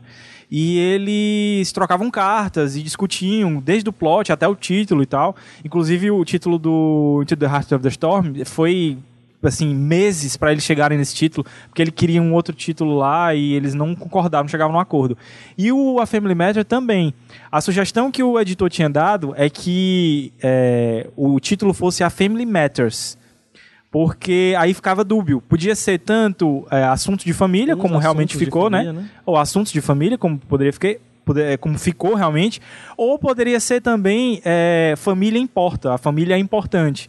E era o ponto central dessa história, que na verdade é também biográfica, não autobiográfica, mas é uma história da, da mulher, da família da mulher dele, né, da Anne, que é, um, um determinado parente deles lá já estava perto de morrer e a família meio que fez uma reunião para na frente da pessoa decidir o que ia fazer com os bens quando ela morresse. E ele ficou sabendo dessa história, porque a Anne contou pra ele, ele resolveu fazer um álbum sobre isso. E aí entrou a Family Matter. Ele escolheu não ser o segundo título, dando ambiguidade, porque ele queria ser bem taxativo. Ele queria dizer que é um assunto de família e não que, nesse caso aqui, a família era importante. Porque para ele aqui, o que as pessoas estavam fazendo não era é, é, ter aquela pessoa como importante. E simplesmente ver assuntos de mesquinhos, né? Com relação àquela pessoa que estava perto de morrer. E ele sentia muito isso, assim. Que as pessoas também já estavam se preparando para quando ele morresse, né? O que ia ser do, do espólio da obra dele. Não, e, e até, tipo, não faria o mínimo sentido ser Family Matters, porque a, a- o, o livro é completamente, é, tipo, depressivo, no sentido de mostrar ah, familiares sendo destratados e, e problemas de Só família. se fosse pra ser então, uma ironia bem grande, né? É, exatamente, seria bem... seria ironia, né? É, seria bem. Enfim. E, ah, e nesse quadrinho também era uma coisa que ele se revoltava muito ele, que era ver pessoas velhas sendo abandonadas, pessoas idosas sendo abandonadas e tal, e ele queria tratar dessa questão também no quadrinho. Aí já são os últimos trabalhos dele, né? Você vê aí um, no- um, um novo estilo de desenho, assim, que ele vai trabalhando um pouco mais com a tinta velha e suja usada. Nesse quadrinho, Last Day in Vietnam, são quatro histórias, eu acho, ou quatro ou cinco, é, que... E aí, na primeira história, que é Last Day in Vietnam, é muito legal, que é um soldado no último dia, recepcionando outro, e, a- e ela é uma história em primeira pessoa, né? Que o cara, ele fica falando com o, o cara que, que é como se fosse o cara na tela, e tipo... É, ele fica falando com o leitor, falando diretamente com o leitor. né? É, porque o leitor é como se fosse outra pessoa que tá ali com o cara, e é, e é bem curioso a maneira como ele utiliza esse recurso. Você vê um estilo de desenho aí já um pouco é, é, é, mais diferente do que ele trabalhava antes. Acho legal né, nesse, nesse quadrinho que ele se utiliza muito da mesclagem de quadros. Não tem uma- uma- um ponto básico onde acaba um cenário e começa outro. Ele sempre faz essa mistura. É, não- não tem muito quadro, né? Você vê que naquele quadrinho ali, por exemplo, lá em Ele, cima... ele junta, ele junta. Tem um cara correndo, né? Você vê o capacete ali do cara. E, tipo, isso aí já é um elemento que ele utiliza para delimitar o espaço e tal. Sim, Enfim, sim. ele. O experimentalismo dele nessa época é, é muito forte. Sem contar que é uma coisa relacionada muito à memória, né? Tipo, o próprio nome do, do quadrinho é A Memory, né? Tipo, Últimos Dias no Vietnã, uma memória, né? E a gente falou até quando a gente conversa muito sobre Asterios Polyp, que é outro quadrinho excepcional, que quadrinhos é um ótimo, um ótimo suporte para colocar memória, né? E as memórias não têm forma, né? Então ele meio que mistura isso tudo e no, no Asterios Polyp, se que é outro misturam, quadrinho né? mais à frente também, utiliza muito disso. E além de não ter forma, ela se mistura, que é justamente o que ele faz aí. É. É, Minor Miracle é a história de família também, Pequenos inspirado na, na família da mulher dele também. Que é, tipo, são várias histórias envolvendo a mesma família e, tipo, são muito bacanas as histórias. Tem essa história de um tio rico que, que, é, que é um tio que era pobre e, o cara, e um, o sobrinho dele encontra ele, dá dinheiro pra ele. E aí ele fica rico e o sobrinho fica pobre. Isso, ele fica rico, o sobrinho fica pobre, ele acaba financiando a educação do filho e do sobrinho. E aí Que o depois sobrinho- salva ele o sobrinho salva ele, mas enfim, é, é uma história bem engraçada e, e trabalhando com pequenos milagres. Aí você vê também esse estilo com a tinta suja que ele já tá utilizando no final da carreira dele, que ele vai utilizar muito também em Faguinho Judeu. É, eu não sei quem foi que lançou aqui no Brasil, mas é muito bacana porque os- esses tons que parecem de cinza, na, aqui no Brasil foram lançados em tons de marrom. É. Então, assim, é muito interessante você ver, porque é- fica muito bonito o traço. Eita, menino. É, só. São as duas, a- as duas últimas aí, né? É, três, né? The Name of the Game é também uma história de família que passa 100 anos de uma família. É, Faguinho Judeu é uma história muito foda, porque ele pega do Oliver, Oliver Twist, Twist. né, que, é um, que era o, qua- uma das histórias mais famosas né, de todos os tempos, que no Oliver Twist tinha esse vilão, né, que era o Faguinho, que era um judeu que empregava as crianças, né, o Artful Dodger e tudo mais, e, e explorava as crianças, né, elas roubavam e davam as coisas pra ele, pra ele, pra ele vender e tal.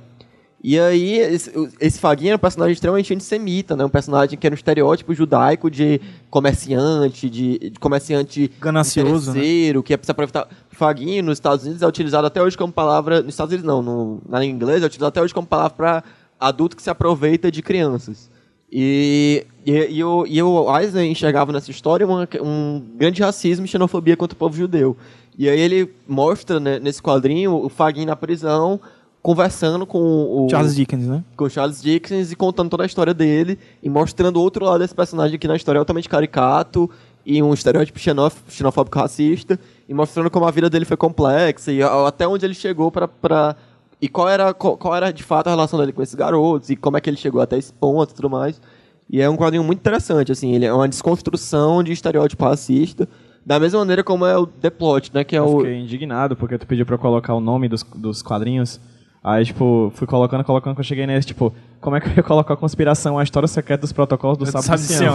Minha nossa senhora, cara. Tipo, eu tive que colocar, tipo, tamanho 12 o tamanho. É, os protocolos do Sábio de Sião, pra quem não sabe, é uma é uma, um hoax, digamos assim, é uma história falsa que foi muito é, disseminada, né? né? De uma maneira antissemita para dizer que os judeus tinham se reunido Tinha num- uma conspiração mundial. uma conspiração mundial que os judeus iam dominar o mundo, né, literalmente, de uma maneira do comércio, né, dos bancos, que os, judeus eram comerciantes e iam chegar em todos os, pa- os países do planeta e dominar os países através do comércio e, e- e- enfim, e aí essa essa história, né, foi muito difundida para poder, é, enfim, Justificar, né? justificar atos de antissemitismo e foi muito utilizada mesmo na época do racismo e tudo mais.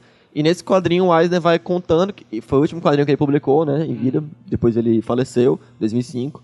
E nesse quadrinho ele vai contando como é que essa essa essa história, esse hoax, essa mentira foi como é que foi pensada e foi difundida, né? Pra quem gosta de literatura, essa edição do, do, do plot, ela, vem, ela foi feita, a original, com um prefácio do Humberto Eco. E depois do falecimento do, do Will Eisner, ele assim, ficou tão tocado com a história que ele resolveu escrever um livro sobre isso, que é o, o Cemitério de Praga. O livro Fantástico. dele. Beleza. É isso. Só abordando por cima, além de um grande quadrinista, o Eisner também foi um grande teórico. Ele foi um dos primeiros caras a abordar a teoria dos quadrinhos. Então, assim, quem quer começar a estudar sobre teoria de quadrinhos na faculdade, na, enfim, amadoramente, entre aspas, enfim, quiser conhecer mais sobre a linguagem quadrinística, os dois livros deles, né, que é o é, Quadrinhos de Arte Sequencial e é, eu não sei como é que ficou o nome no Narrativas. Gráficas. Narrativas Gráficas, isso. É, esses dois, esses dois livros foram lançados aqui no Brasil, estão com um preço um pouquinho salgado, mas dá para achar nas livrarias ainda. Então são ótimas introduções à linguagem. É um cara à frente do tempo, estudou à frente do tempo, consequentemente, como um cara que é à frente do tempo, tem muita coisa que já está defasada. No entanto, é, um, é o, talvez o passo inicial necessário para quem quer começar a fazer qualquer artigo ou estudar mesmo academicamente quadrinhos. É Tem, um- bíblia, tem, um, tem, um É de, bíblia. tem um de anatomia também, só que é póstumo, né? Ele E começou e aí depois um, um, outro artista que trabalhou com ele co- terminou o livro por ele. É, pois é, essas duas publicações já foram publicadas no Brasil e são essenciais para quem quer estudar teoria dos quadrinhos. E foi tudo publicado na época que ele dava aula de quadrinhos, ele via que não dava para ele ensinar aquelas eh, da maneira tradicional e tudo mais, ele queria sentir a falta de uma literatura sobre quadrinhos. Então ele fez uma série de ensaios falando de vários elementos do quadrinho, como passagem do tempo, quadros, enfim. E cada um desses ensaios ele colocou, reuniu nesse livro, que até hoje é considerado a obra tipo introdutória máxima assim, para quem quer estudar um pouco de quadrinho. É o Arte Sequencial é o primeiro livro que todo mundo deve ler. Assim. É fantástico. Até pra quem não trabalha com quadrinho, ele é utilizado pra Sim, storyboard, Pra publicidade. entender mesmo, para crítica, quadrinística, enfim, é, um, é uma ótima obra teórica. E Né? áreas fora também, cinema, storyboard, tem várias técnicas aí que ele ensina que são meio que. Acho que esse Narrativas Gráficas tem um, tem um capítulo só para storyboard, né, de cinema. E também entrevistas, né? E tanto foi in- um entrevistador quanto foi entrevistado, né? É, é, Eisner Mira foi uma conversa que ele teve em 2002 com o Frank Miller durante, eu acho que um final de semana inteiro que eles passaram juntos conversando sobre vários aspectos da carreira de ambos. E foi é, é, gravada por- é, pelo Charles Brownstein. E é reunida nesse livro, cara, o livro é muito bacana. Eu li todo ele nessa semana, é, tipo incrível. Eles contam várias histórias de bastidores sobre é, o mercado dos quadrinhos. O veneno que o Eisner solta pra falar sobre o Stan Lee, É. sobre o Bob Kane, que ele fala que o Bob Kane é o cara mais sortudo do mundo, que é o cara que não tinha talento nenhum. É. E olha que os dois eram amigos de infância, estudaram juntos. Ele fala que o Bob Kane tinha nada e conseguiu, depois virou rico com Batman e tal. O que se diz é que essa entrevista assim, foi bem tensa, assim, pra, pra- pelos egos dos dois, né? É. Sendo que depois o Frank Miller disse que não, que aquilo ali era, podia ter sido muito pior, que as conversas que eles tinham em particular eram muito piores. Não, é, os dois discordam várias vezes e dão. O, o- várias vezes o Eisner meio que deixa escapar que ele acha o trabalho do Frank Miller meio menor do que o dele. trata os temas meio- e aí o Frank Miller fica se defendendo, dizendo que o trabalho dele também é super importante. É muito bacana essa conversa, porque os dois são muito amigos. O, o, o Miller, o quadrinho favorito dele era o Eisner.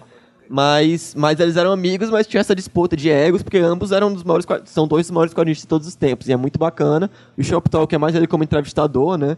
Até no Eisner Miller ele conta que ele tentou entrevistar o, o, Steve Ditko pro Shop Talk e o Steve Ditko não queria falar com ele de jeito nenhum, que é o criador do Homem-Aranha, que é um cara super recluso. E são várias conversas deles com mestres dos quadrinhos antigos, principalmente. O Milton Caniff, cara que foi as influências dele e tal, enfim, vários outros.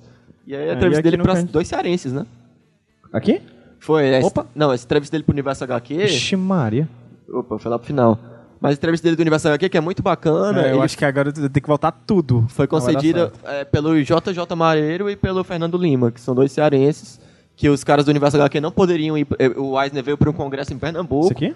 Isso. São os caras do laboratório Laboratório espacial. Laboratório espacial. Pois é, o Eisner foi pra Pernambuco pra um congresso que teve de quadrinhos e os caras de- do Universo HQ que são de São Paulo não poderiam ir. E aí mandaram dois colaboradores aqui de Ceará, que era o Fernando Lima e o, e o, aqui, ó. o Desse, JJ livro aqui. Mareiro. A entrevista do Will Eisner no, no Universo HQ Entrevista, que é o... Só Ah, pra ok. deixar claro, o JJ foi um dos caras que mais impulsionou o Smash no início, né? A gente tem que lembrar, foi então, gente- o cara que impulsionou a gente, ele Um falou abraço com o. Eisner. E aí ele entrevistou o Will Eisner e essa entrevista é muito bacana, assim, ele fala das influências, da carreira dele toda e tal. A gente correu no finalzinho, como costuma fazer no Smash, né? A gente começa de boinha, vai correndo e tudo mais, mas terminamos. Então, assim, é muito bacana falar sobre a obra desse cara que esse ano completaria 100 anos, né? Então, acho que vou juntar tudo numa só. Queria agradecer enormemente a, a presença do Gabriel por estar por aqui. Eu que agradeço. uma salva de palmas pro Gabriel e pro Will Wise, né? Você que é fã, Gabriel, muito obrigado por, por estar aqui dividindo a, a- enfim, o teu conhecimento com a gente. É, fala um pouquinho pro pessoal, quem não conhece o Iradex, que é um sacrilégio não conhecer o Iradex. Não, então, a gente é- tem um site que onde a gente publica. a gente publica contos, é, publica algumas crônicas da vida, tem podcast também, inclusive futuramente teremos um podcast sobre o Will Eisner, quem sabe, né? Quem sabe? É, e então eu convido todo mundo a, a conferir lá. Os meninos também participam bastante com a gente lá do- dos podcasts, não, não necessariamente falando de quadrinhos, né? Mas Isso, fica, fica o convite né? também e o, e o agradecimento. É, agradecer muito ao Porto da Semana das Artes por mais uma vez ter aberto a- as portas para a gente falar sobre, sobre quadrinhos aqui. É, como eu sempre falo, um espaço público do governo aberto para conversar sobre quadrinhos, com um curso de quadrinhos aqui, é, pra, com eventos sobre quadrinhos, é sempre uma leg- legitimação de que a gente está fazendo um trabalho bacana, né? Só pra deixar claro que o Pedinho, ele dá aula aqui, viu? É, eu sou professor, enfim. Quando é- começar, ele não é- não é a pouca merda não, viu? a turma de quadrinhos começa em março aqui no, no Porto da Sema. Fiquem atentos à página do Porto. Agradecer ao Instituto Dragão do Mar, o governo do estado, em consequência. Agradecer ao Iradex, na figura do Gabriel que está aqui. É, muito obrigado a todos vocês que vieram pro, pro Smash, quem está vindo pela primeira vez, segunda, enfim. É sempre um prazer conversar com vocês.